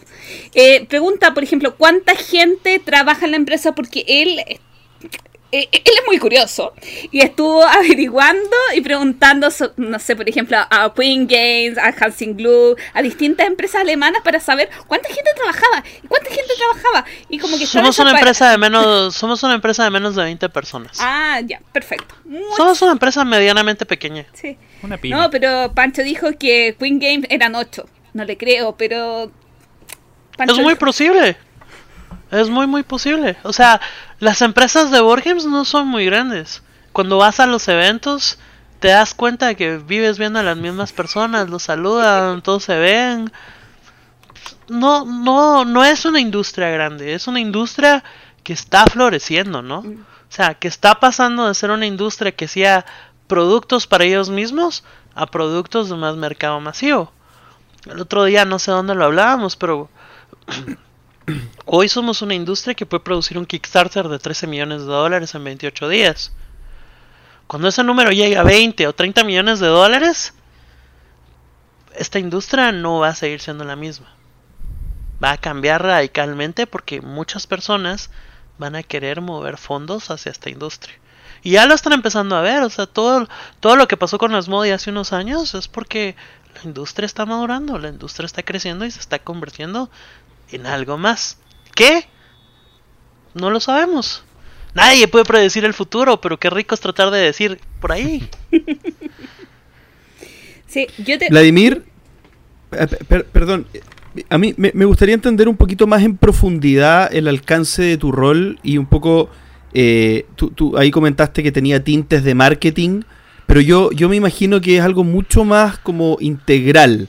Por ejemplo, eh, en lo que sale de la empresa, la relación pública tiene mucho que ver con cómo tú posicionas a, la- a lo que hace la empresa en las distintas geografías. Tú mencionaste varias geografías en las que tú te mueves, pero me imagino que, que también en lo que entra a la empresa. Entonces, ahí hay una serie de cosas que tal vez tú nos puedan contar de, de, de- de hasta dónde llega tu, tu, tu acción en la compañía. Mi acción viene desde el momento en que nos sentamos con los diseñadores a probar los juegos y validar que sea un producto que se va a poder tener en el mercado, el cual es un rol que compartimos varios en la compañía, no es, no es una decisión de una persona. Hay días que me ha tocado venir y, y cortar piezas de prototipos para que lo tengamos listos, hacer demostraciones. Ah, ¿Sabes? Toda la vida, en- sin importar qué trabajo esté haciendo, he sido algo así como un jack of all trades. Alguien que tiene diversos roles y encaja mucho en esos. Y creo que John lo entiende, mi jefe lo entiende muy bien, John Sincer lo entiende muy bien. Entonces me deja jugar. Es, es la verdad, me deja jugar y me, y me dice que me gusta de misil. Entonces, cuando hay algo que hacer, solo me tira encima y ya se resolvió. Eso es básicamente. Entonces, a veces trabajo planes de estrategia de marketing, a veces trabajo validaciones, trabajo con el grupo de beta testers y muy de mi lado me encanta trabajar con la comunidad de creadores de contenido que este mes he estado un poco alejado de ellos pero ahí voy tratando de ponerme al día trabajo en los lanzamientos trabajo con el resto del equipo de marketing y ventas para tratar de tener los calendarios digitales publicados de que los productos vayan a lanzar de cómo se deben de que logremos posicionar ofertas de los productos hacia lo que queremos construir tengo la oportunidad de trabajar con los diseñadores un poquito en playtesting de juegos me siento cada semana con diferentes diseñadores que activamente ahorita están trabajando juegos para la compañía, para probarlos. Tengo la ventaja de que soy daltónico, primera vez que digo que es una ventaja, pero tengo la ventaja de ser daltónico, entonces me usan para probar temas de daltonismo sobre los juegos. Qué buena. Eh, ¿Cómo, ¿Cómo usar un problema como algo positivo? pues no una es como que yo me di cuenta que era daltónico cuando tenía como 17 años. Un día que mi mamá me dijo: Mi hijo, te dejé las llaves del carro debajo del carro del cuadro rosado en la sala. Aquí no hay ningún cuadro rosado. Debajo del cuadro, del cuadro rosado. Pero mamá, aquí lo único que hay es un cuadro naranja aquí. Si yo llego y lo encuentro, te nalgueo, me dice. Yo, "Ah, está bien, mamá. Y si llegó, lo encontró. No me nalgueó, pero lo que sí nos dimos cuenta es que ya lo miraba rosado y lo miraba naranja. Al otro día fuimos al oculista, me vieron los ojos y vieron que, que sí, Ah, efectivamente ya. yo tenía Pero un era, problema. era- eras tú el, el daltónico, no tu Sí, madre. no, mi mamá, era yo el daltónico. Claro, Pues, sí, porque estaba, estaban los dos cruzando los dedos en la consulta, ¿sí? Para ver quién Claro, era. Lo primero que hicieron fue llegar al cuadro y dijo, doctor, ¿de qué color es este cuadro? Ya, el doctor dijo azul. Y ya ahí ya. No, no, no, no, no fue tan bonito como eso porque sí estaba así como que pensando que le estaba tratando de tomar el pelo, pero no, sí, ya el doctor dijo. Claro. De chiquito a mí me cayó alcohol en los ojos y eso me quemó partes de mi retina y eso fue lo que me Mm. cambió el tema de la percepción de color. Mm. Entonces también me sirve porque ayudo para poder ver esos temas dentro de la oficina. Curiosamente AG tiene muchos daltónicos para la densidad poblacional. Somos como 20 empleados y tenemos 3 daltónicos. Wow. Súper raro. Mira. Es como que lo pidieran raro. en el currículum. Sí, no es cuento. Voy a empezar a poner, tal vez, tal vez me abre más, op- más, más puertas. Entonces, tengo, tengo esa ventaja y por último, la cosa, la cosa por la que no vivo en Guatemala todo el tiempo es porque AEG tiene una casa de diseño que se llama Larkston. La solíamos tener en California, pero justo ahorita la estamos mudando a Las Vegas. Y lo que hacemos en Larkston es que invitamos a diseñadores, a creadores de contenido y a personas del medio que se van a estar una semana con nosotros en convivencia. Entonces, eh, nos ha ido muy bien, ya han salido muchos productos de los nuevos que estamos desarrollando, son súper centonas de juegos, cosas como de repente te levantas en la mañana y te levantas a jugar, tienes las mesas, regresas, vas a caminar un rato porque había, un parque muy bonito con unos gansos por ahí. Comprábamos comida, regresábamos a jugar, nos quedamos 2, 3 de la mañana. Estaban las estaciones de ensamblado de prototipados y había que conseguir cosas. Torres gigantes de meeples y cubitos de plásticos y dados para poder rellenar e ir haciendo cosas donde eh, mientras estábamos avanzando y despertabas a las 7 de la mañana a hacer juegos, te acostabas a la 1 de la mañana y repetías de lunes a viernes. El domingo descansábamos un mediodía y ya la gente se iba y a arreglar la casa para prepararnos para la siguiente venida.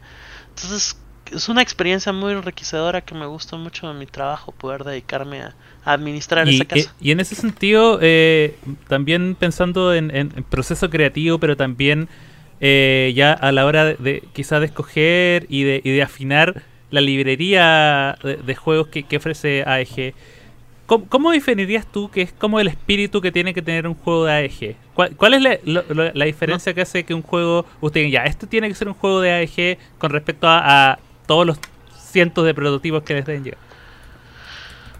Claro, eh, nosotros tenemos este tag que dice We Make Fun. Nosotros queremos hacer juegos que nos, nos diviertan a nosotros y diviertan a la gente como nosotros. Entonces buscamos mucho... Una de las cosas claves que nosotros pedimos en nuestro pitch de juegos es qué hace divertido a tu juego y cuántas veces sucede esa diversión dentro del loop del juego, en tu momento más divertido. Entonces nos tratamos de encajar mucho, ¿no?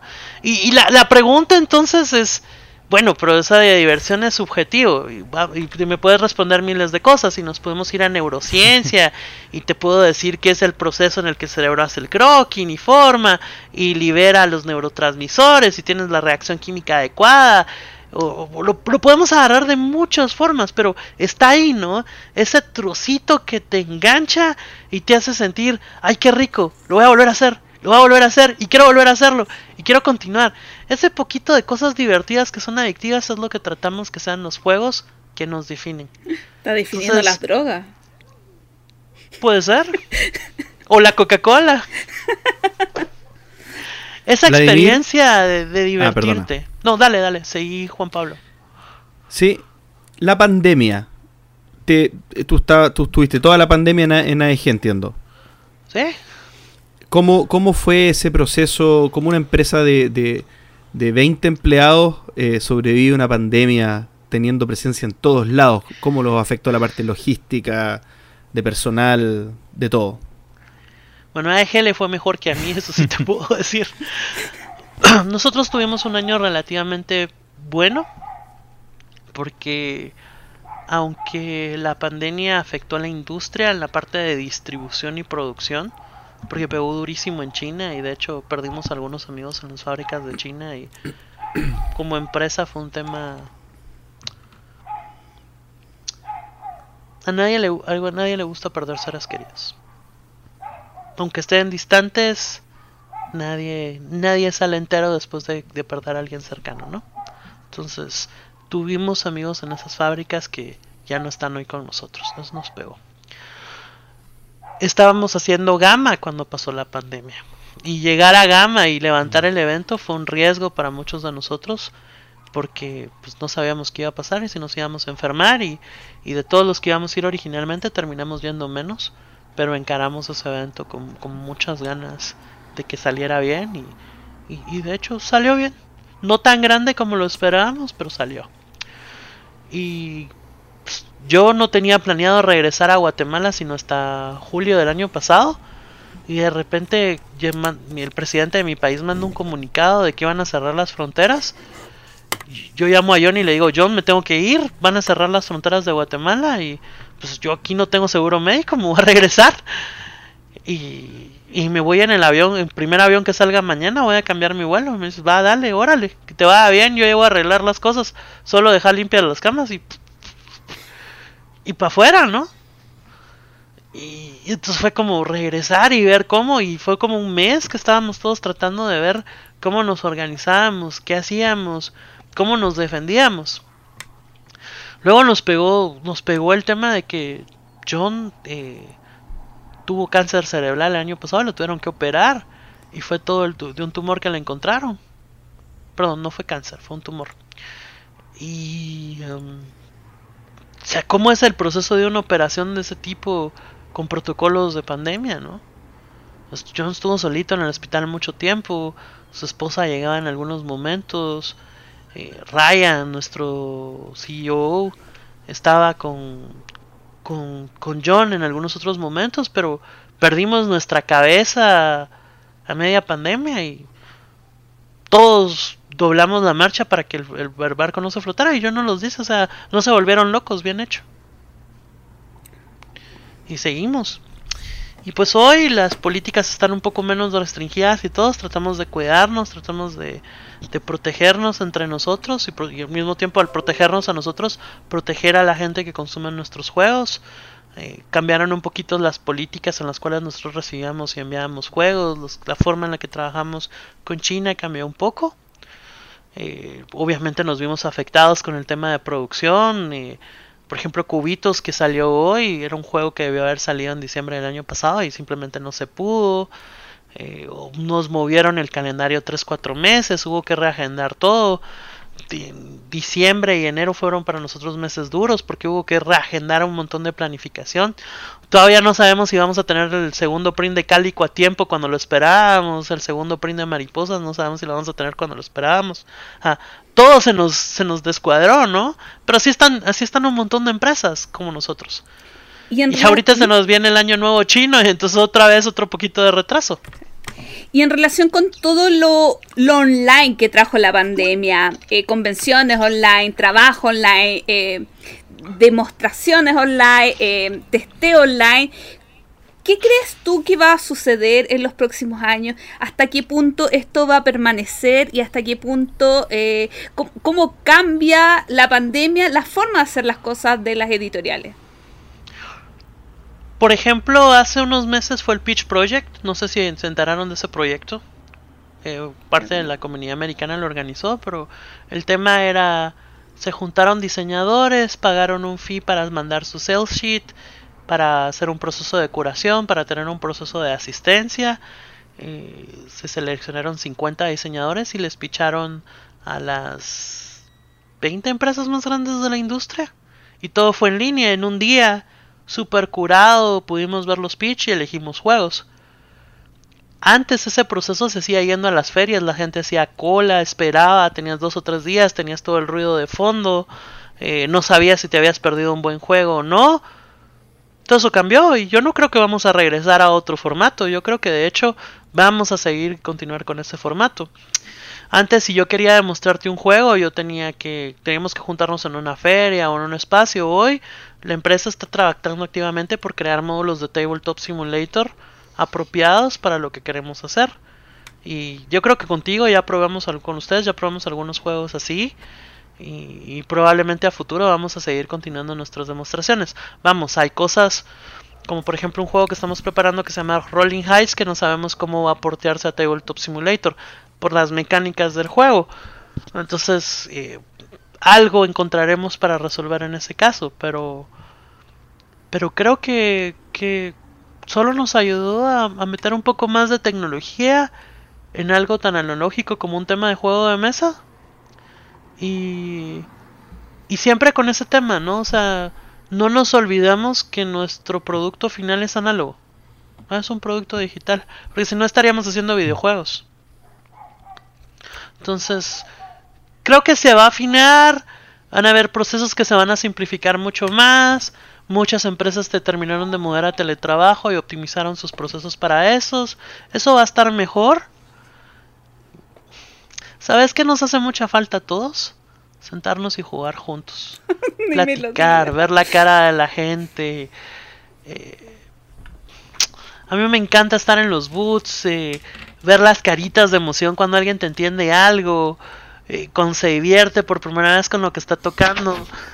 Con- y- y esos son los grandes, los niños, los niños te descorazonan, así como, como que se emocionan con una cosita tan, tan, tan, tan, tan fuera de lo que pensabas. Por ejemplo, recuerdo dar una demostración de Tiny Toons y que llega una güerita y, y agarra una pieza de una casita y se la llevó y entonces regresaba, dejaba la casita, se llevaba otra pieza, iba a platicar con su mamá y regresaba y se estuvo como tres horas jugando a agarrar la cosita y todo y al final la mamá llega, se sonríe conmigo y me dice, le gustan mucho los juegos, sí, le digo yo a mí también.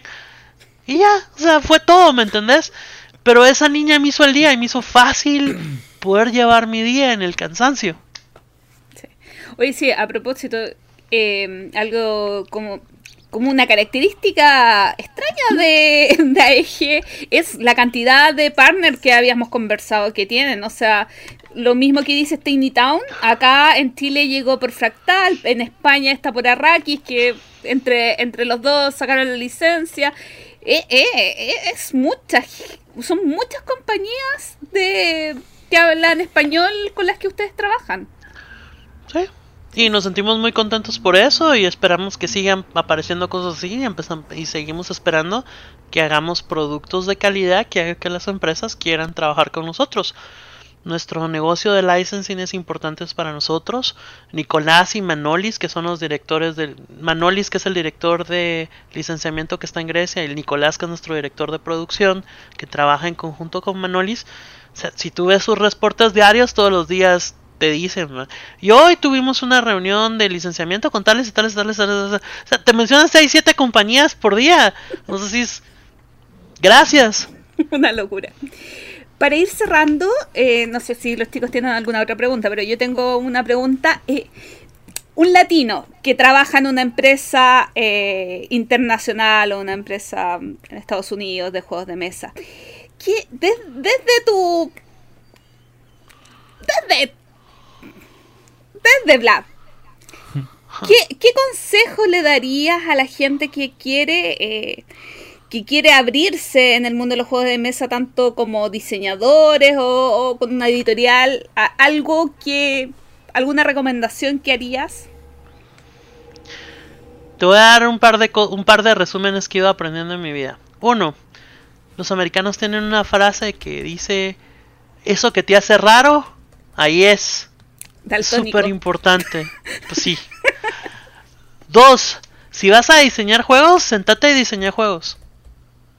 Ah, a, mí, a mí me encanta conocer gente como John DeClaire que cada sábado se sienta y me dice, mira, hice esto, mira, hice esto. Y el tipo hace una desmadre de prototipos, yo no sé ni, ni, o sea, ese tipo no duerme, o sea, cuando lo ves sentís que ya casi el producto está terminado, pero ahí están los prototipos. Todos los fines de semana. Todos los fines de semana, o sea, yo he visto tal vez unos 30 juegos de John DeClaire de mediados del año pasado para este, para este año. Él se sienta y lo hace. Miro un, un Josh Wood y, y me, me dice, Vlad, estaba pensando en tal y tal idea. Y me junté con mis amigos, hicimos esto y mira, venía a ver. O sea, es todas las semanas. Y hay una dedicación y unas ganas de que pase y ahí están.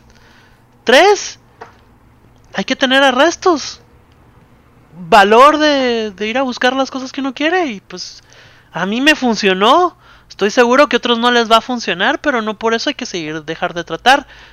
Te conté la que me funcionó. No te conté las otras 25 que hay detrás que no funcionaron.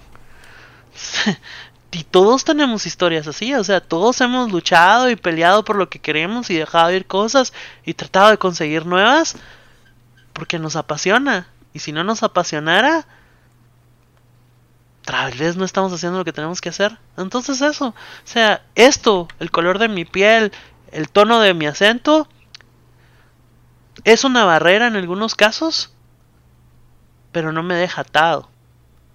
No me evita que yo haga mi mejor esfuerzo por platicar, por llevarme bien, por llevarle mis, mi sabor y quién soy a la empresa con la que trabajo. Y yo saludo de hola todas las mañanas a, la gente de mi compañía y me contestan con olas de regreso. Y hoy la compañía tiene tres cajas con títulos en español. Santa Mónica, mariposas y cubitos son palabras en español. Entonces ya soy un pedacito, ¿me entendés? Entonces no es que no se pueda, no es que no es que nos vamos a enfrentar a una barrera horrible de racista, no, no. La mayoría de, de personas americanas que yo conozco son buenas personas que están tratando de ver cómo se ganan la vida el día a día haciendo lo que les gusta. Ni es el estereotipo de Hollywood, ni es el estereotipo que pinta el historial latinoamericano. No porque esas personas no existan, sino porque no necesariamente son la mayoría de personas que están afuera. Y si esas personas se sientan con una persona que les lleva un producto de calidad, que es un negocio y un buen juego, ah, por supuesto que van a querer trabajar con ellos. Y si, si, si tú ves a alguien sentado en una mina de oro que te dice, llévame, llévame, vení para acá, subite al carro. Pero, pero eso no va a pasar si no se hace el trabajo para estar ahí. El tipo que está en la mina de oro no es porque un día se levantó y ahí está el montón de monedas, es porque las excavó, las sacó, trabajó por ellas, se formó. Entonces, eso, o sea, la industria está. La industria necesita manos, nos falta gente. O sea, si tú te metes al grupo de Ross Thompson de USO Poly, él publica 5 o 6 ofertas de trabajo diarios. Ni siquiera los americanos las llenan. No, hay, no, no somos suficientes. Si la gente que te menciona está en Europa, es porque hay un montón de demanda. Y va, y si no vas a trabajar a América, te cuesta el inglés, pues y ya está de Vira, ya están las otras empresas y obviamente pues los puestos de trabajo son contados y el número de industrias son contadas, pero no hay por qué no aplicar. Eso. Perfecto. Oye, eh, para, para, ir cerrando entonces y redondeando estas últimas palabras, Vladimir, eh, eh, yo te quería ofrecer el micrófono para que tú pudieras darnos algún mensaje final diciéndoselo a un relacionador público de una compañía me parece que puede ser un arma de doble filo lo que estoy haciendo, pero te quiero entregar el micrófono para que nos cuentes si tienes alguna noticia, alguna primicia que nos quieras dar ah, o, o, algún mensaje. ¿Qué, no. ¿Quieres que te suelte la sopa? Por favor, aprovecha de esparcir la palabra que te aseguro que no va a ser vendida a Asmode. No. Ojalá que sí, no. Mentira. Vamos a ver. es que si, me, mí- si me pongo, si me pongo el sombrero de la compañía hoy estoy muy emocionado por un par de juegos. Y otro montón de los que ni siquiera puedo hablar, entonces esos también me emocionan, pero no vamos a hablar hoy de ellos. Pero por ejemplo, vamos a ver. Ahorita en, en marzo tenemos un juego, un Kickstarter llamado Meeples and Monsters, que es un backbuilding. ¿Cómo, cómo digo backbuilding en español? Back- Backbuilding, construcción de, De bolsa, eh, backbuilding. Una construcción bien, de bolsa donde estamos jugando un tipo de, de juego de defensa de torre, defensa de pueblo. Y vamos a usar esos meeples que tenemos ahí para tratar de defender la ciudad de diferentes monstruos que nos van a tratar de atacar. Entonces, o te dedicas a ensamblar muy bien tu engine y ahí vas, o de repente te das cuenta que el tipo que salió y que le valió madre tratar de tener la mejor bolsa del mundo, mató a los monstruos necesarios para convertirse en héroe del poblado y ganar la partida. Ah, pero es, co- eh, no es cooperativo. No, no Eh, es cooperativo, es competitivo, aunque todos están jugando el rol de defensores de la ciudad. Ah, muy bien. Y todos, obviamente, con sus acciones van modificando y colocando piezas en el tablero. Ese juego me gusta mucho. Y los meeples son Cubi- hermosos. Y los meeples son hermosos, están impresos y tienen... Es como muy temático. Ahí les voy a mandar la dirección web por si les pueden echar un ojito al portal. Ya tenemos un poquito de contenido. Hoy sale Cubitos, que es uno de mis juegos favoritos de que, que se lanzamos en el año. Y me gusta un montón porque el engine es muy divertido. Eh, a mí me gustan mucho los engine buildings. ju- Jugador de cartas, me gusta hacer combos y cosas de ese tipo. Y lo que me gusta de Cubitos es que normalmente si yo juego un juego de, de engine building tradicional, yo sé lo que estoy haciendo yo, pero no sé lo que están haciendo los otros. No sé qué tan adelante van o qué tan menos. Hasta que de repente hay un turno súper largo donde dice, y gané. me ha pasado mucho, no sé si ustedes, pero a mí me ha pasado mucho. Sí. Eh, en la intro hablamos de, de nuestra experiencia con Axel de Cubito. Y, o sea, solamente decir que yo tenía cero fe y, Gloria. y me gustó Gloria. harto más de lo que creía. Confía en mí, Por favor. confía Me en siento mí, muy Gloria. contento. Va, entonces el tema con cubitos es que vas viendo eso a través de una abstracción de una pista de carreras donde los meeples se van moviendo en el tablero. Luego, eh, si no estoy mal, en abril o mayo vamos a tener Shippy Time. Shippy Time es la historia de las ovejitas que ayudan a la gente a caerse dormidas, escapando de sus pesadillas. Entonces es un juego de cartas pequeño donde tú tienes una opción binaria que te mueve alrededor de un reloj de tiempo, un reloj de horas mientras las personas se quedan dormidas. Y vas armando combinaciones que vas dejando entre rondas para moverte muchas más veces en ese reloj y ayudar a que tu a que tu personaje se duerma más rápido. Y te van persiguiendo pesadillas de diferente tipo. Te persigue una araña gigante, te persigue un lobo gigante, te persigue la cosa. Entonces me, me parece tierno, pero al mismo tiempo me engancha mucho. Mi historia con Shippy es un día estábamos haciendo una demo de Dead Reckoning, pero se llenó la mesa. Y de repente nos pusimos a jugar Shippy con Neil. Y de repente John llega y nos dice, bueno, ya terminamos el, el, el, el match de Dead Reckoning. Y nosotros, ¿qué? Y de repente se nos fueron tres horas y no nos dimos cuenta. O sea, nadie de los que estaba sentado en la mesa se dio cuenta que llevaban tres horas jugando. Así de picados. Eso, eso es mi historia de Shippy, así como yo todavía no sé qué pasaron con esas tres horas de mi vida. Te, te juro que me senté, empezamos a jugar unas rondas, van tres horas y no, que ¿Cómo hace horas extras este hombre? eso de horas extras. Y bueno, y de ahí creo que a final de año vamos a tener el juego que todo el mundo quiere tener en su Instagram. Que es un constructor de ciudades durante, digamos, el tiempo de la construcción de los rascacielos en Estados Unidos. 1920, 1930, la época del acero, del concreto. Y es un Meeple Roller. Entonces, Mi- en Meeple ese Roller. un Meeple Roller con asignación de trabajadores, con área control, que va desarrollando edificios en vertical con los recursos que vas consiguiendo. Eso me interesa. Yo ya estoy vendidísimo. No, yo ya, yo ya Bueno, eso, estoy listo. eso es para este año. Ya saben que nos vamos a poder juntar para los demos.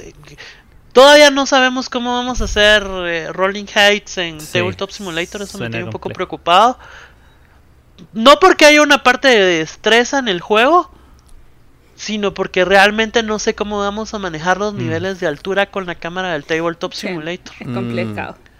Sí, entonces tengo, todavía estamos tratando de que el prototipo nos quede bien. Cuando esté les vamos a hablar, los vamos a invitar Oye, a ver. cuan- cuando, invites a jugar, yo necesito un asistente.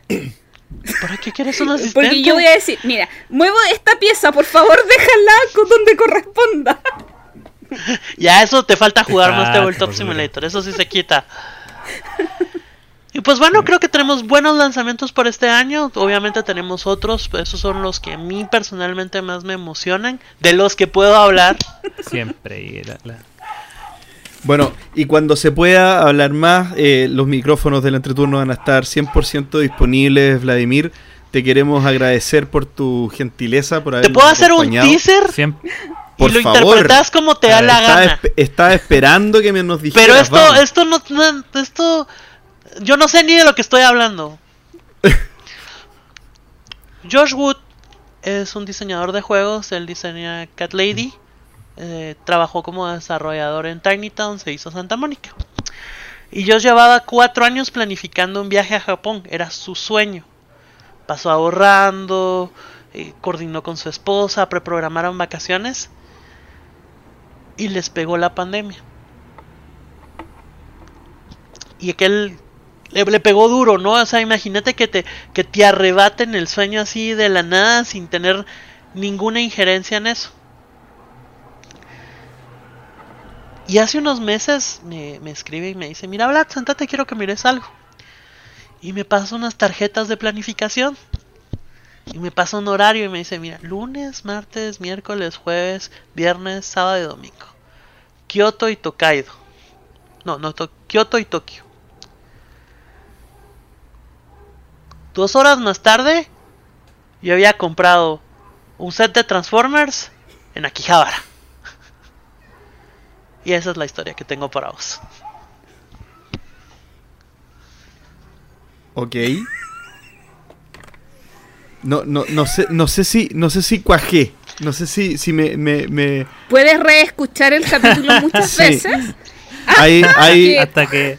cuando, cuando descubra el mensaje No, mira, secreto, et- et- voy esta a, es voy una de esas a, cosas que uno va a estar durmiendo y de repente te va a despertar y te va a dar cuenta, oh, era eso. sí, sí.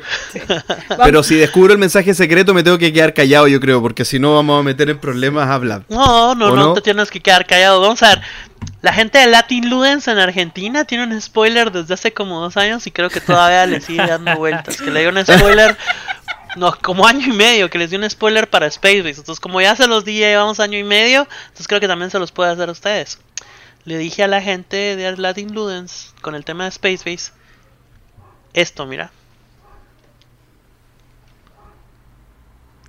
Eh, 3, 1. Sí, lo que pasa es que como vamos a salir en audio, nadie va a ver el spoiler. ¡Ah! No, le- Claro, le- le- claro. le- les dije Ah, 13. 13. Ya. Ah, Le 13. dijo 13, 13. Apolo 13, espacio, ¿eso será? No sé. 13. 13, ¿qué es 13? ¿Has jugado Space Base? Axel lo No, tiene, yo no yo tengo no lo he jugado. Yo lo Ah, tengo, yo no. lo tengo, pero no sé Ah. cómo relacionar el 13 al Ah, Space yo pensé Base. que tú Bueno. Son muy... Creo que, creo que, que, que si tú diseñas, eh, ¿cómo se llama? Juegos de acertijo sería muy complicado, Vlad. No, Sería para eso- muy para eso está- difícil. Para eso es- están los chicos de México, que no me recuerdo cómo se llama, que, el- que, el, que el señor tiene como tres generaciones de juegos de acertijo, que son una Ah, maravilla. Voy a tratar. Enigma, Enigma, Enig- Enigma, Enigma, algo sí. así. Sí. Oye, pero lo que puedes hacer es un escape room para AEG. Con Pues tus fíjate que, acertijos. que sí he hecho un par de escape rooms acá, pero por, por, por, a lo- por, por mi otra vida. es otra historia. O- Otra historia. Creo que vamos a tener Oye. que invitar a la siguiente temporada del entreturno de Nueva Hablar. Para contarle a otra historia. Gracias. Sí, No, para que me digan si adivinaron los spoilers. Vamos a hacer un Sí, concurso de que manden un correo al entreturno.gmail.com y nos cuenten si- sus, Sus- sus predicciones teorías, sobre sus los teorías. spoilers. Que, sus teorías. No, yo sé que Juan Pablo se va a ir, va a agarrar la caja del Space y se va a quedar, ¿dónde va el 13 aquí? Y cuando se den cuenta se va a quedar así como, no, ¿y cómo hicieron eso? Voy a, voy a, no, no, tengo la caja aquí a mano, la voy a ir a buscar después del capítulo y voy a, a ver, a ver si logro descifrar el enigma. Oye, bueno, Vladimir, en serio, eh, muchísimas gracias por haber compartido con nosotros la buena onda, contarnos todo sobre Guatemala, sobre tu experiencia en AEG y después esperamos recibirte de nuevo para que nos cuentes eh, cómo, cómo has influido y cómo, cómo has cambiado la vida de la empresa y cómo AEG es distinta ahora por tener a Vladimir eh, en sus filas.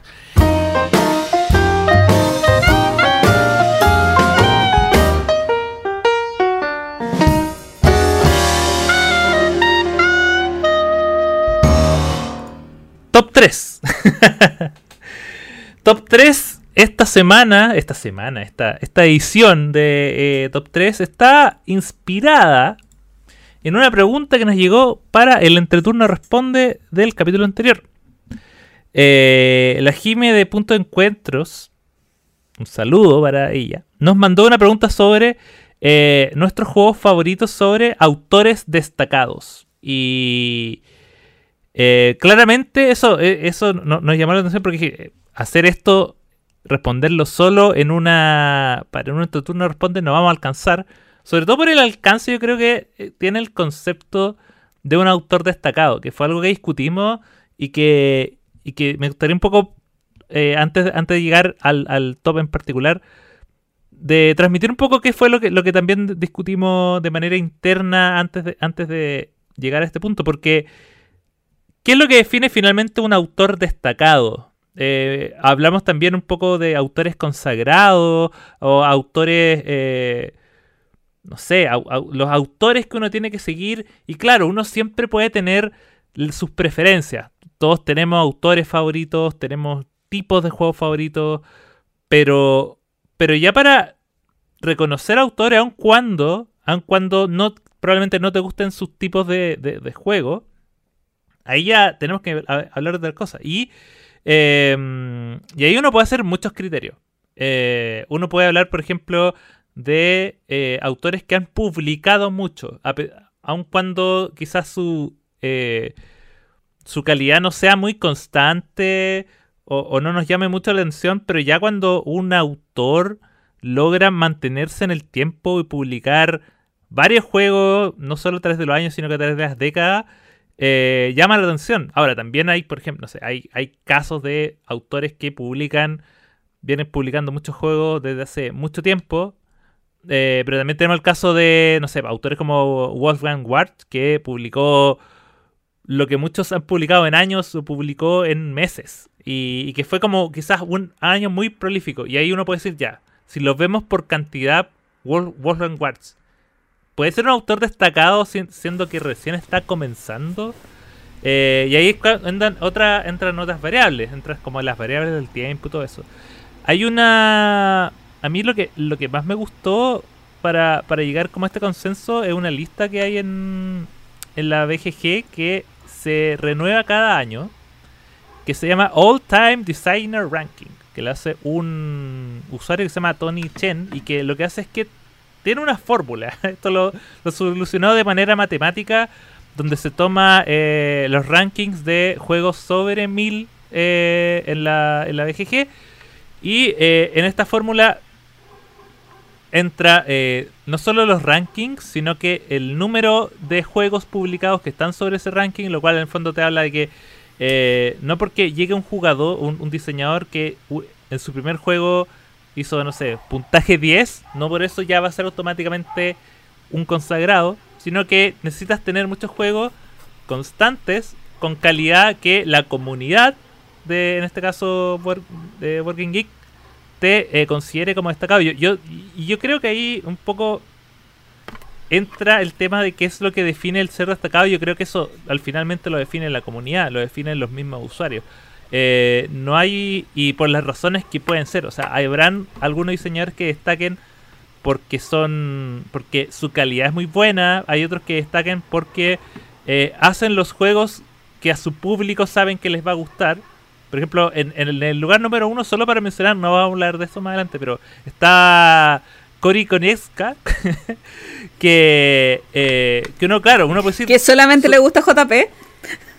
Pero, pero, pero, pero por algo es el primero. Por algo está el primero, porque yo siento que eh, tiene un nicho tan marcado que en el fondo él hace lo que sus fanáticos le piden y, y- y siempre van a estar contentos porque es muy constante en aquello. Y, y él no va a intentar salirse de esa zona de confort, porque no sé si hace un, un juego de baza o si hace un, un euro, probablemente no va a ser tan bueno como si lo hace con las cosas que ya viene trabajando, con todos los juegos de Star Wars que ha sacado, todos los juegos que ha hecho con, con Fantasy Flight. Entonces, eh, ahí tenemos un caso de que, claro, eh, es, es el más destacado dentro de la GG, pero no necesariamente es el más masivo, ni necesariamente el, el, el, el más popular, pero sí es uno que genera con, con un trabajo constante que uno puede finalmente reconocer, ah, ya, esto es un juego de este tipo. Sí, Bueno, yo encuentro. JP, dale. Ya. Eh, bueno, yo creo que aquí, como todo en la vida, siempre hay no solamente líneas divisorias en las que alguien empieza a ser destacado. Esto no es una cosa de escala, no creo que sea una sola escala en la que alguien no es destacado y alguien sí es destacado. Pero como todo en la vida tiene distintos prismas, y tú lo mencionaste, Axel. O sea, depende de muchos puntos de vista si las cosas son o no son. Y es como, por ejemplo, se me ocurre un, un ejemplo de la música, por ejemplo, yo podría decir, oye, Maluma es un destacado cantante. Y alguien que es rockero me va a decir de qué me estás hablando, ¿no? que, que de destacado no tiene nada. Pero sí hay algo cierto, que en el fondo es, él es el reggaetonero, no sé si es reggaetón lo que canta, pero él es el reggaetonero top y no otro. O sea, te puede no gustar el reggaetón, pero de alguna Mm. manera él destaca en lo que hace y en lo que, en lo que eh, está haciendo.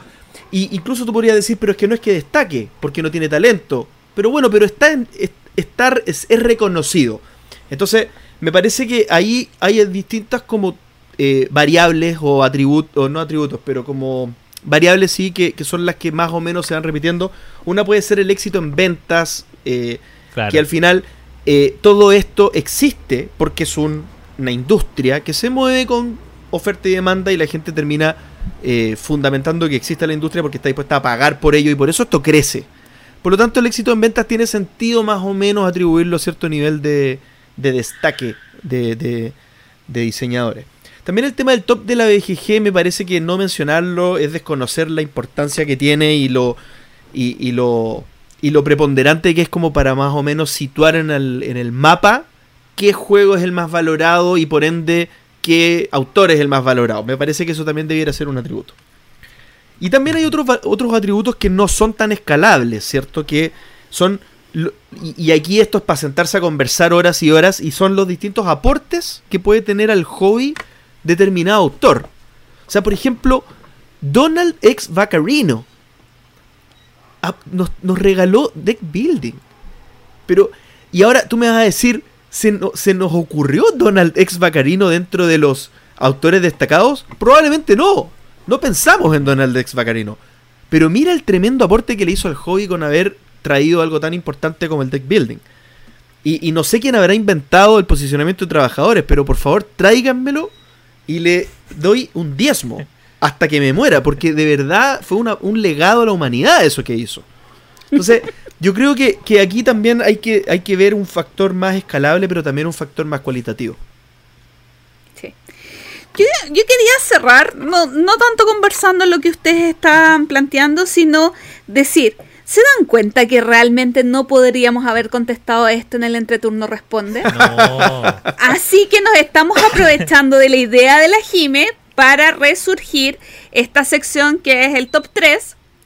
Y bueno, y le preguntamos a la Jime cuáles eran los autores que ella consideraba destacados y nos nombró cuatro para que nosotros hablemos esta noche, mañana o cuando estén escuchando.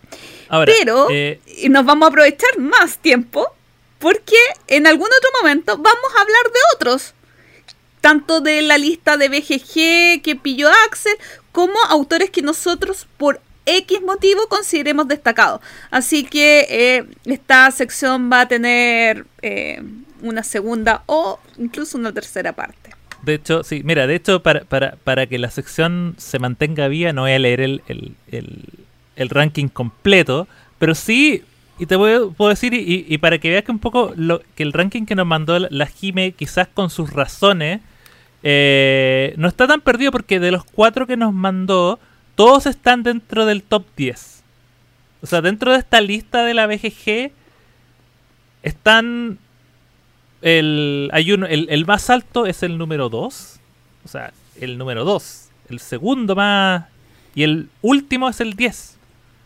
Entonces, eh, para que vean que, aunque no, no, no, no vamos a hacer un repaso hoy de la lista completa, pero sí es una, es una, es una representación, es una, un sacado bastante representativo porque está, como te digo, desde casi todo este top 10. De hecho, hay uno que está 11, me acabo de dar cuenta. ¿Puedo pero- intentar adivinar el orden?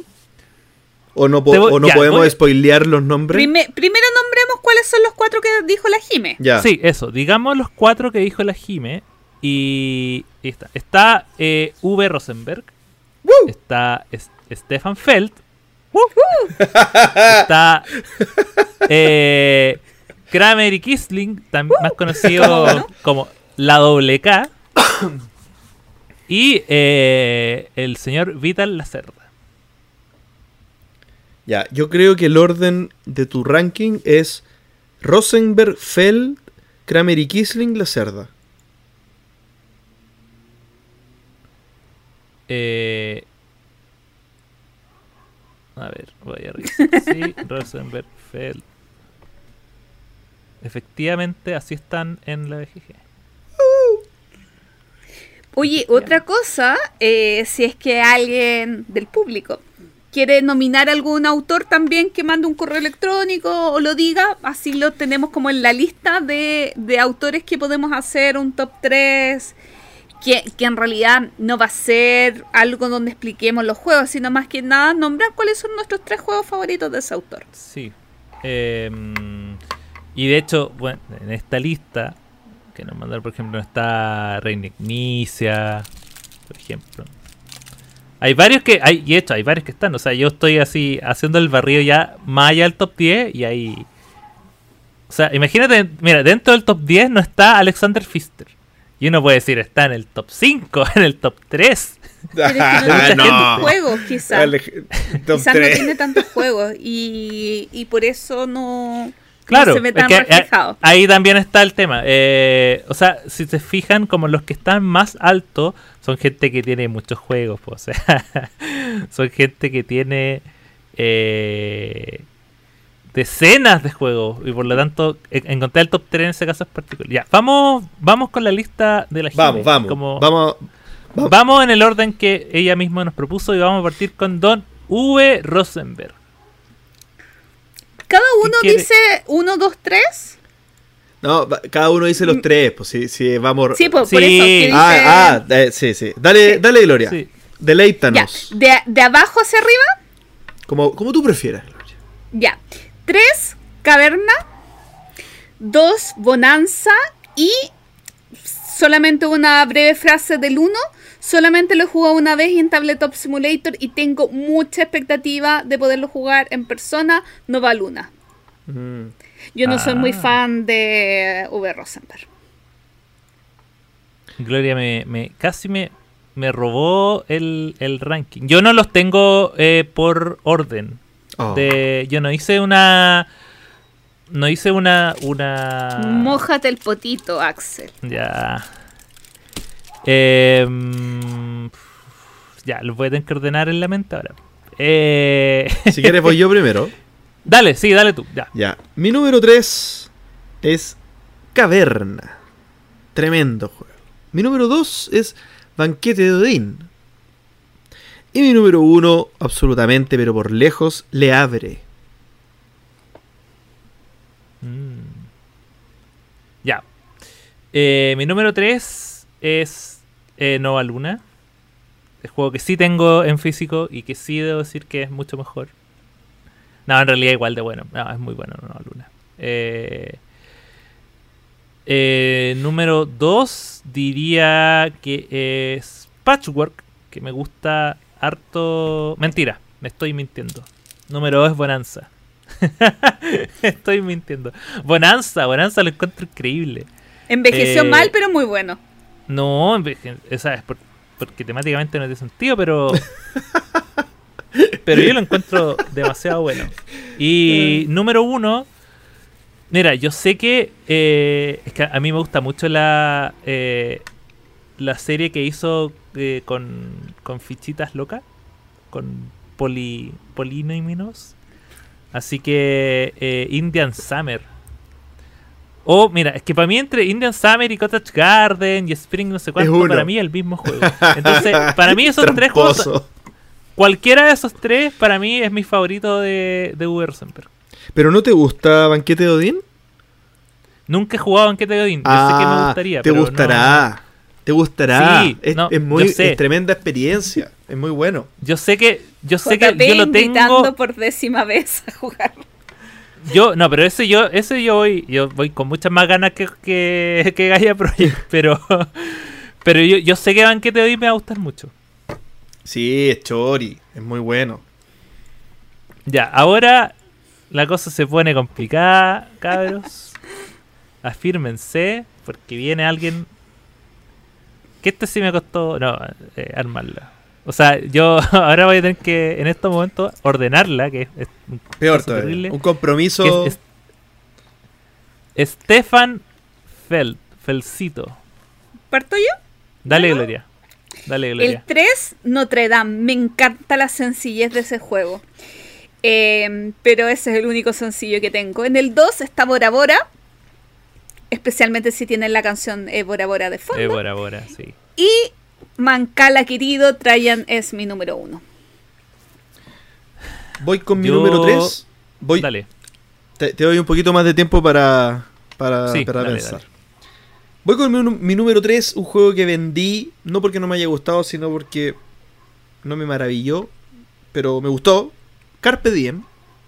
Que ahora lo tiene Axel. Sí, exactamente. ah, ¿verdad que te lo vendí a ti? Sí. Odié eso de mover en la estrellita y, y que, y que en realidad geométricamente es lo mismo que mover hacia los lados, sobre complicar ya algo. salió la versión de Ravensburger con esa corrección. Ah, qué bueno. Me, me alegro. Mi número 2 es Bruges. Y mi número 1, Castillos de Borgoña. Mi número 3, sí, también va a ser Carpe Diem. La misma copia. Yo, o sea, para mí, yo sí, para mí Carpe Diem es el mejor juego como entrada de, de Stefan. Eh, me encanta. Eh, para mí es el, es el sencillo, a pesar de que he jugado harto eh, Castillo de Tuscany, pero no me gusta tanto. Creo que es demasiado sencillo. Eh, mi número 2. Eh, pucha, es que iba a ser igual que el de la Gloria, porque mi número 2 es por ahora y mi número 1 es Traian. Te quiero, amigo. Pero es que lo hemos jugado mucho. Es que por ahora. eh, Es que pero son ¿sabes muy qué? buenos. Yo, pero yo tengo en un empate técnico. ¿Sabes qué voy a hacer trampa? Voy a hacer, voy a hacer trampa. Voy a hacer número 3. Eh, Carpe Diem. Número 2. Castillos de Borgoña. Y número 1 en empate técnico. Qué con la misma puntaje. Bora Bora y, y Trajan. Es que sí, yo, yo sé que Trajan es mejor juego y sí, yo sé que en mi top en mi top 10 lo tengo más arriba, pero es que Bora Bora cada vez que lo juego me da un goce, me da una alegría. Una alegría. me da alegría jugar por ahora. Me da alegría. Pucha, yo no he Eh, jugado por ahora. Cuando quieras. cuando quieras. Y Traian, y Traian tampoco. Pero tra- creo que Traian me llama más la atención. Porque es como una ensalada de Sí, puntos que está ahí mirándome. No, Mecánicamente- ha- ha- hagamos una maratón de Fel. Ay, no sé si tanto. Un Traian, un Traian te aguanto. sí, ya, ya, ya un Traian es una misma maratón en sí, ¿o no? ¿O no es tan largo? No. No, no es tan largo. O sea, hay harto, hay harto AP. Ya. hay harto AP. Ya, vamos con. Aquí, oye, el- hoy día la Gloria está. Yo, Gloria, ¿estás segura que tú no mandaste esta lista? Que... Jime, No, pregunta pero, esto. Pero la Jime cada, cada momento me cae más bien. Sí, porque ahora viene eh, el top 3 de eh, la doble K de Kramer y Kisling. Es complicado hacer esto para mí. Pero en el 3 está México, en el 2 está Pueblo y en el 1 está mi adorado Torres. Mi número 3, El Grande. Mi número 2, Azul. Y mi número 1, Adventureland. Tremendo juego. Oh, qué buen, qué bueno que, qué bueno que hay amor para Adventureland. Sí, mucho amor, es muy buen juego. Qué, qué bueno que hay amor para Adventureland. Eh, mi. Ah, espera, este no es que no sé, lo, no sé si es de los dos.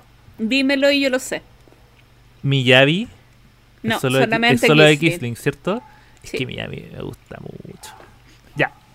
Lo vamos a eliminar. Entonces, eh, mi número mi número 3 es Pueblo. Lo he jugado muy poquito, pero sé que si lo jugara más me gustaría más.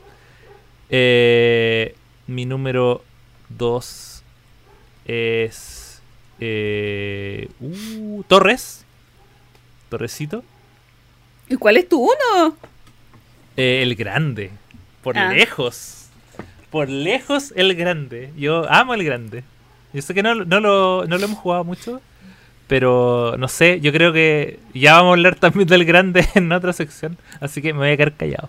Pero gra- gran- voy a guardar mis elogios del grande para, para más adelante. Pero es increíble que un juego que salió en el 95 se mantenga así, así de fresquito. Y finalmente, Don Vital Lacerda, un hombre conocido por sus por juegos que si no están no, su- no superan los 4 de, de peso no, no salen nomás en la BGG. Si no superan los 100 dólares, no, no. Y las y si, y si sacan más de mil copias ya no, tampoco. Tampoco.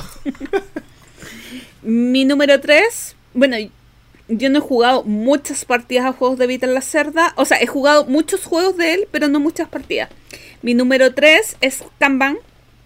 Eh, mi número 2 con una sola partida, pero sensaciones increíbles. El juego más liviano, es de los juegos más livianos que tiene.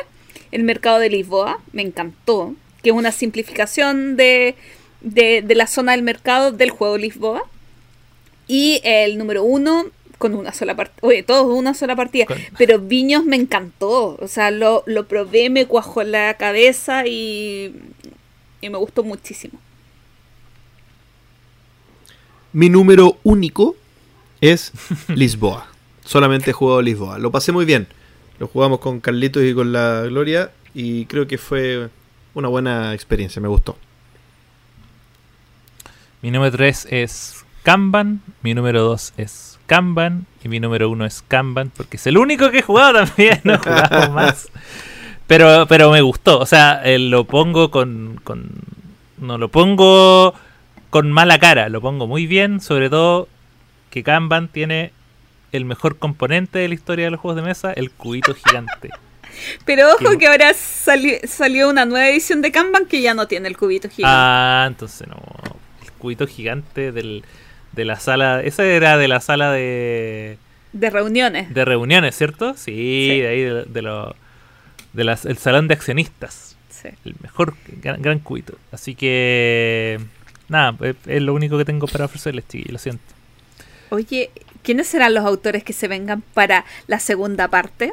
pero, imagi- pero imagínate, imagínate que pasamos por est- estos cuatro y quedan infinitos más. O sea, imagínate cuando me toca hacer la, la, la, la lista de, de Catala. The World Ya. Vanguards. Estoy, estoy sufriendo. Estoy, voy a sufrir con esta sección. ¿Qué querés que les diga? Porque a mí me cuesta. Delicia. Uf, hay muchas cosas. Ya, así que eh, muchas gracias Jime por tu idea, espero que eh, te haya gustado. Bueno, la gente que, que quizá de repente quiere eh, empezar a conocer más sobre actores, la- cualquier, cualquiera de los juegos que les mencionamos hoy son seguros. Tienen todos el sello del entreturno. Y no, no un tercio del sello, tienen el sello completo. cronología lúdica. Y hemos llegado en este capítulo 95 al año 1995. Un año que no necesita mayor presentación. Un año que se defiende por sí solo. Para muchos el año más importante. Pero, pero, pero lo dicen por un juego, pero que es el juego. Pero no, mejor no, yo no les quiero adelantar de qué se trata el año 95. Sino que le vamos a dar el pase eh, a nuestro amigo JJ desde, desde algún lugar del mundo. Al crono hombre. desde su máquina, el, el de su máquina del tiempo, cada, cada, en cada podcast, él viaja al 95 y nos trae fresquitas las noticias de ese año, como si fueran para hoy. Así que, JJ, por favor, deleítanos. ¿Qué es lo que ocurrió el año 95 en los juegos de mesa? 1995, el año que lo cambiaría todo, absolutamente todo en el mundo de los juegos de mesa. Klaus Teuber, un auxiliar de dentista que inventaba juegos en su tiempo libre, ya había golpeado la mesa fuerte con dos de sus juegos, Barbarossa, ganador del Spiel des Jahres en 1989, y Adelbert Plixted, ganador del año 90. Uno de sus juegos había sido rechazado ya por dos editoriales y solo Frank Cosmos se interesó en el producto sin hacerle cambios. El resultado ya lo conocemos. Millones y millones de copias vendidas en todo el mundo produjo el resurgimiento de los juegos de mesa en el mundo y que nuestro hobby se transformara en lo que conocemos. Ese juego, en su primera edición, se llamó Los Descubridores de Catán. Después, Los Colonos de Catán y ahora simplemente conocido como Catán. En España, el juego fue editado por Logojogos en el año 2000, pero sería De Beer quien en 2003 tomaría la posta y haría un trabajo notable. Pero 1995 no fue solamente el año de Catán. A finales de ese año se publicaba uno de mis juegos favoritos, de un dúo, de un dúo dinámico que después cambiaría de integrantes. Me refiero a El Grande, juego producido por Hansen Gluck y que estaba diseñado por Wolfgang Kramer y Richard Ulrich, los mismos que inventarían Los Príncipes de Florencia. Y si bien ganaron el Spiel des Jahres el año 96, porque el juego fue publicado tarde el 95, pasaría un poco bajo el radar a la sombra de lo que fue Catán. El juego es una joya y en su edición original venía ilustrado por Doris Mataus, quien sería la primera gran estrella de las portadas de los juegos, en materia de ilustración, lógicamente. Luego, Kramer dejaría de trabajar con Richard Ulrich y cambiaría de compañero a Michael Kisling, y también conocemos cómo cambió la historia gracias a eso. 1995 daría inicio a una de las editoriales más increíbles que jamás hayan existido y que actualmente y lamentablemente se encuentra abandonada. Me refiero a Gold Silver, que juntaría a los mejores diseñadores de la época, incluido Toiber, para sacar algunos de los juegos más hermosos de la década, marcando el estándar del mercado. Ese primer año salió Línea 1 de Stefan Dorra y que curiosamente se parece mucho a un juego que posteriormente publicaría la editorial Queen llamada Metro, llamado Metro. Otro juego de esa línea es el Sternenhimmel. Si te gustan ver las estrellas, ese juego te fascinará. Y Galop Royal, Esos juegos abrieron el catálogo y pronto se le incluirían clásicos de los que hablaremos en los próximos capítulos. 1995 nos regalaría también uno de los mejores juegos de flicking, el genial Pitch Car, que año a año junta a grupos muy grandes a hacer correr sus discos de madera en una pista increíble, que ya cuenta con seis expansiones. Otra maravilla de ese año es el Misterios de la Abadía, que recurrentemente lo reedita Days of Wonder y que para mí es de los mejores juegos de deducción que hay en el mercado no solamente por sus lindos componentes y por su entretenida mecánica, sino además por una temática que lo hace fascinante. Pero mencionar 1995 sin nombrar a los juegos de cartas que salieron ese año sería una ofensa. Juegos como el Grand Almuti, Blink, Moo and More, que es un compilado de juegos de Frank Nestel, el marido de Doris Mataus, que comentábamos antes. Ratatat o el Fórmula Motor Racing de Rainer Nicia vieron a la luz ese año por primera vez. Juegos que hasta el día de hoy perduran con reediciones sucesivas. Y mira que cuesta cada vez más encontrar juegos que se mantengan en el tiempo. No mencionaré al Medici de Rainer Nicia, alabado por muchos, pero que a mí nunca me convenció. Siempre lo encontré sus subastas áridas y aburridas. Ni tampoco el Yumanji, porque si la película era mala, el juego era simplemente insoportable. Quiero terminar esta sección con un refrán. Lo que por sabido se calla, por callado se olvida. Debir en Chile no solo trajo Catán para el disfrute de todos nosotros, sino que también hizo un trabajo maravilloso dando a conocer nuestro hobby y expandiendo el mundo de los juegos de mesa a fronteras inimaginables. Mis mayores respetos al editorial que tantas alegrías nos ha regalado. Eso sería 1995, amigos. Cuídense y hasta la próxima. ¿Qué año? Ah, oye, qué año. Ah, no, no, yo no exageraba con la intro. Añazo. Eh, añazo. Y yo creo que, yo creo que antes de que cada uno comente su juego destacado, favorito, el, el que quieran hablar, tenemos que hacer un paso obligado por Catán porque eh, es la oportunidad para hacerlo. Eh, por lo general, siempre es como el, el- el referente obligado a las historias de cómo conocimos el, ju- el juego, pero ¿para qué vamos a andar con cosas? Uno, cuando va creciendo, el, el Catán se le hace chico. Uno siente que se le hace chico y queda como el juego para que, que es de como de introducción, pero ya cuando uno está más metido deja el Catán como un buen recuerdo, pero pero quizás es, es el momento de hablar eh, de eso en su momento. Ahora, sobre todo, yo me imagino que nadie de acá lo conoció en el 95, ¿Qué año lo conocieron? sino que El 2008 yo. eh, Yo creo que como el 2004. yo puedo haber sido 2010. Pero ojo, yo la primera versión que jugué de Catán fue Print and Play. o sea, como... Sí, yo jugué Catán hechizo.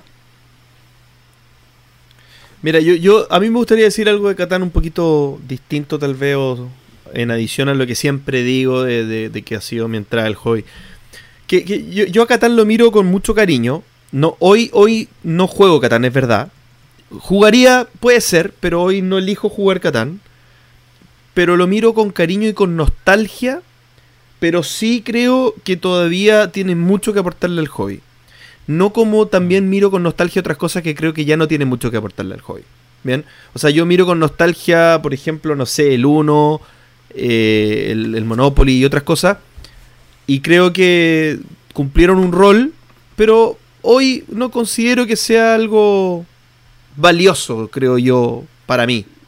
Y, creo que puede ser muy valioso para el resto. Pero Catán sí, creo que Catán, larga vida a Catán y creo que todavía tiene mucho por entregarle a la comunidad. Yo no me siento muy identificada con lo que dice Axel de que eh, uno supera Catán. Eh, porque hay muchos juegos del estilo Catán, me refiero como introductorio, que yo al día de hoy los disfruto muchísimo. Simplemente a mí no me provoca nada porque el tipo de interacción no es lo que a mí me gusta. Ese es mi odio por Catán. No es como el, oh, que el juego está superado, que es para iniciarse, que es algo, un target muy diferente al mío. Es- nunca me hizo clic. Como muchos juegos, a veces te enamoras, no te enamoras. La vida.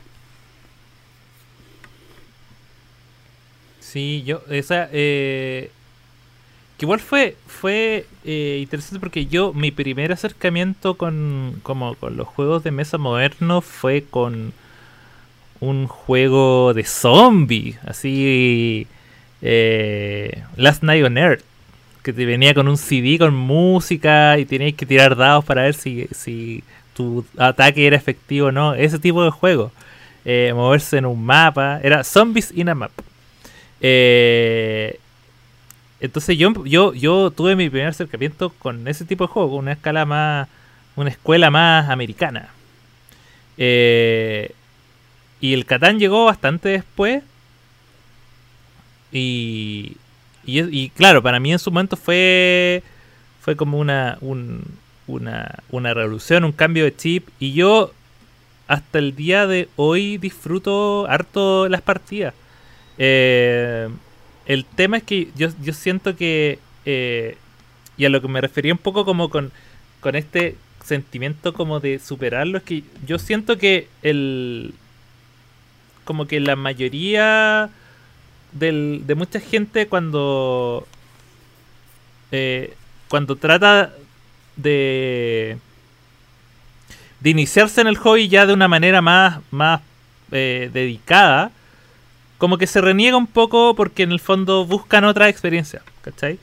Eh, y yo creo que, en un- que pasa un poco el, el efecto de cuando algo es demasiado popular, eh, uno tiende, o la, mucha gente que es como más experimentada, tiende como a, rechazarlo por, por la popularidad que tiene, cuando en realidad debería ser todo lo contrario, porque si algo eh, populariza algo que a ti te gusta, tú deberías eh, apoyarlo, claramente. Eh, es la típica, también haciendo, me acordé del ejemplo que dio eh, JP en el, en el segmento anterior, pero yo, siento siempre, hay, cuando a alguien le gusta como un grupo como de rock, y de repente sacan un disco que es como el más pop. Y dicen, no, la banda se vendió, ya no es lo mismo. Y como que reniegan de la puerta de entrada que va a tener mucha gente para conocer una, un- una banda musical o un estilo. Es siempre una puerta de entrada. Entonces yo, para mí, el, el respeto que se tiene de Catán es que es un juego que se diseñó en el 95 y que ha tenido muy pocos cambios en las reglas, muy pocos cambios en, diseño, eh, muy pocos cambios en general. Más, yo creo que la mayor cantidad de cambios ha sido como a nivel de- del manejo de la marca. Porque hoy Catán es una.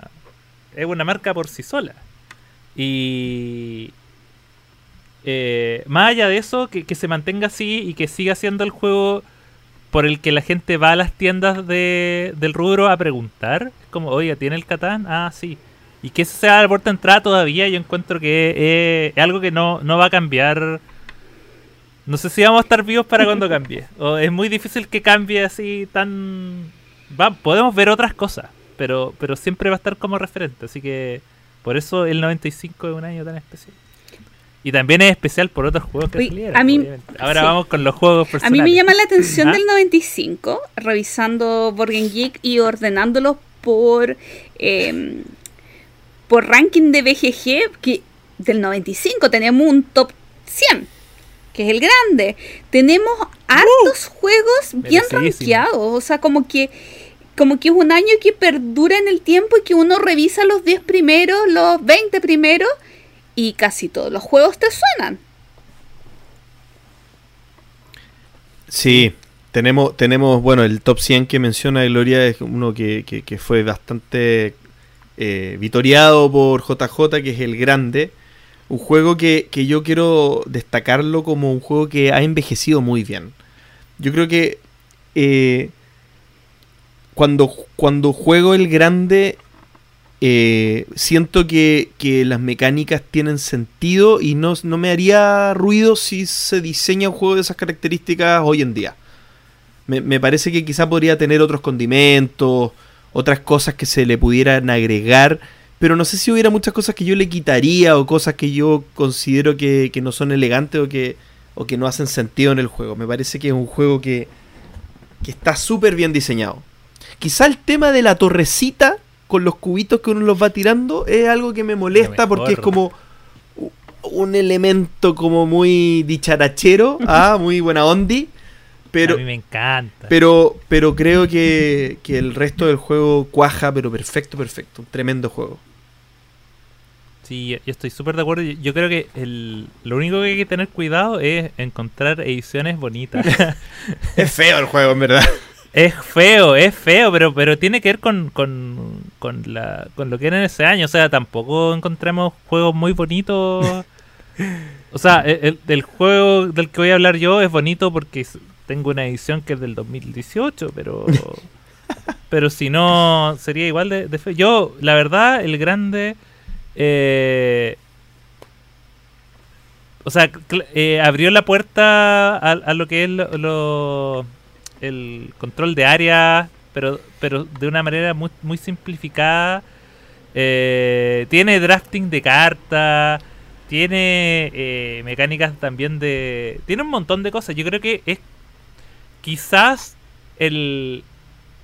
Como uno de los primeros juegos que yo recuerdo haber jugado con una cantidad enorme de tipos de mecánica, em- eh, pero, pero simplificadas de una manera tan, tan elegante que hacen que uno no se maree. Yo creo que de verdad, o sea, es un juego que tienes que so- tomar cartas para hacer acciones, tienes que preocuparte de, de tener las mayorías.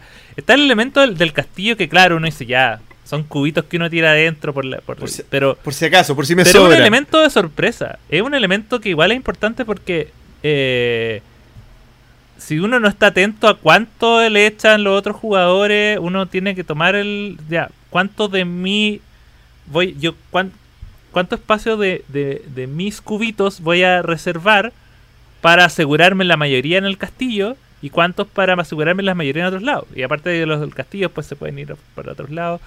Eh, no, yo encuentro que el grande es, tal como dice su nombre, un grande. Solam- ¿Qué, qué, qué, qué nombre mejor puesto que el grande? sumado al, al a lo que hablamos antes en el top 3, qué tremendos diseñadores, Kramer. Solo, Oye, solo, sí. solo De ahí partieron, de acá, de acá no pararon. Pero no, de, no de pararon. aquí no partieron. Acuérdate que el Downforce, eh, su, su, Ah, su, su, su ancestro es del setenta y tantos. Wow.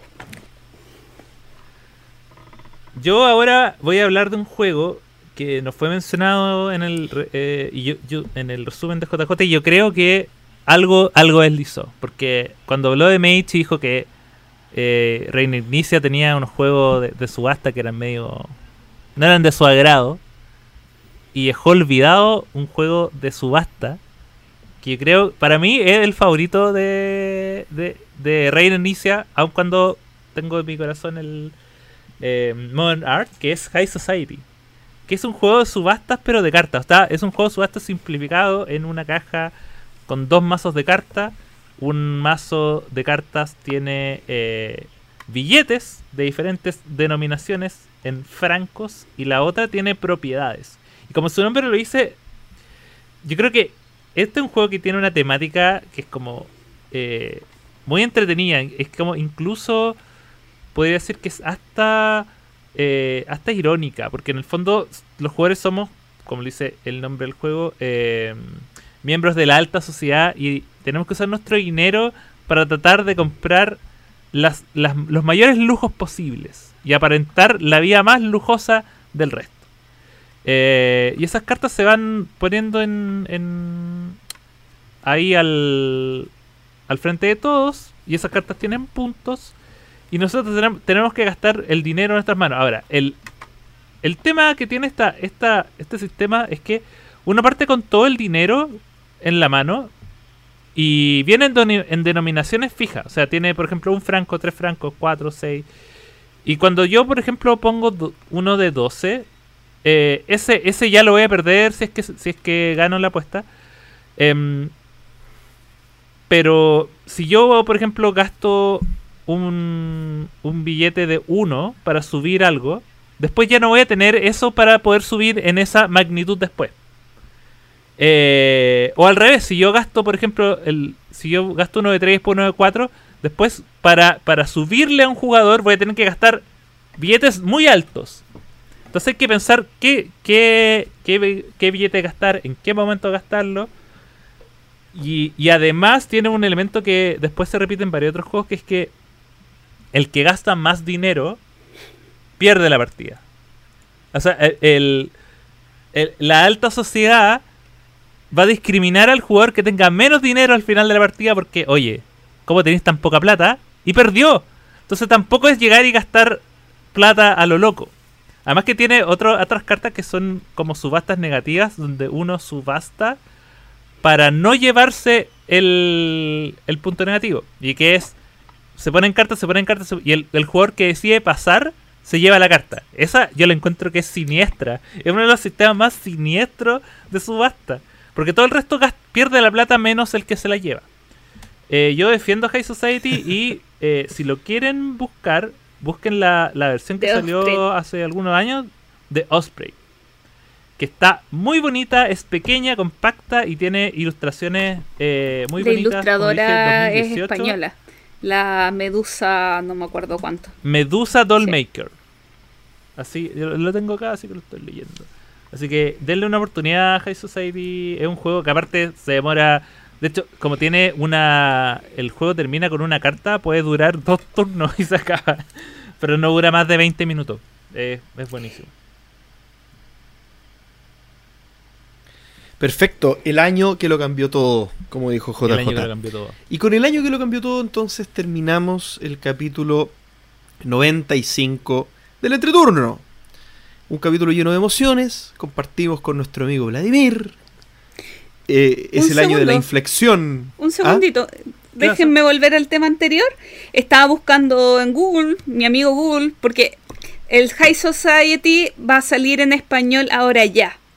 Eh, por SD Games, así que a Chile llega por Asmodee, para que tengan ese dato. Eh, si no me equivoco, todavía no ha salido o debería estar como a punto de salir. Ten- tenía esa impresión de que iba a salir pronto, entonces eh, quería... Es la, y es la edición. Es la edición bonita la que tienes tú. de Osprey. Buena, qué lindo. Eso. Perdón, JP, por interrumpirte. No, Pero tú por sabes, favor. esto- estos programas grabados en vivo tienen que ser súper Por informativos. favor, por favor, ya estábamos en el cierre. Si no lo decías ahí, no lo decías nunca, así que está muy bien. Bueno, entonces, como decía, estamos terminando el capítulo número 95 del entreturno que les dejó algunos desafíos. Por favor, eh, revisen bien el enigma que nos planteó Vladimir. Ustedes pueden participar, por favor, nos pueden comentar qué creen que significa. Nos dejó dos desafíos. ¿ah? El tema de Space Base y el otro que la verdad no sé qué es, pero ustedes van a poder revisar y decirnos qué les parece. Eh, bueno, La partida más difícil de Black Stories. sí, una, una cosa de locos. Bueno, gente, todos, eh, muchísimas gracias por habernos escuchado. Hasta la próxima. Adiós. Adiós. Gracias por escuchar el entreturno. Y recuerden, envíenos sugerencias de historias relacionadas con sus vidas lúdicas. Pueden ser de terror, tragedia, graciosas o hasta de traición. Recuerden también escribirnos para participar en nuestra sección El entreturno responde. ¿Y ustedes ya resolvieron el acertijo de Vlad? Envíenos sus comentarios al correo elentreturno.gmail.com. Además, envíenos preguntas o temas que quieran que conversemos en el programa. Síganos en Facebook, en Twitter, en Instagram y suscríbanse a nuestro canal de YouTube. Escúchanos en dos semanas más en nuestro próximo capítulo de El Entreturno. Gracias de nuevo y hasta la próxima.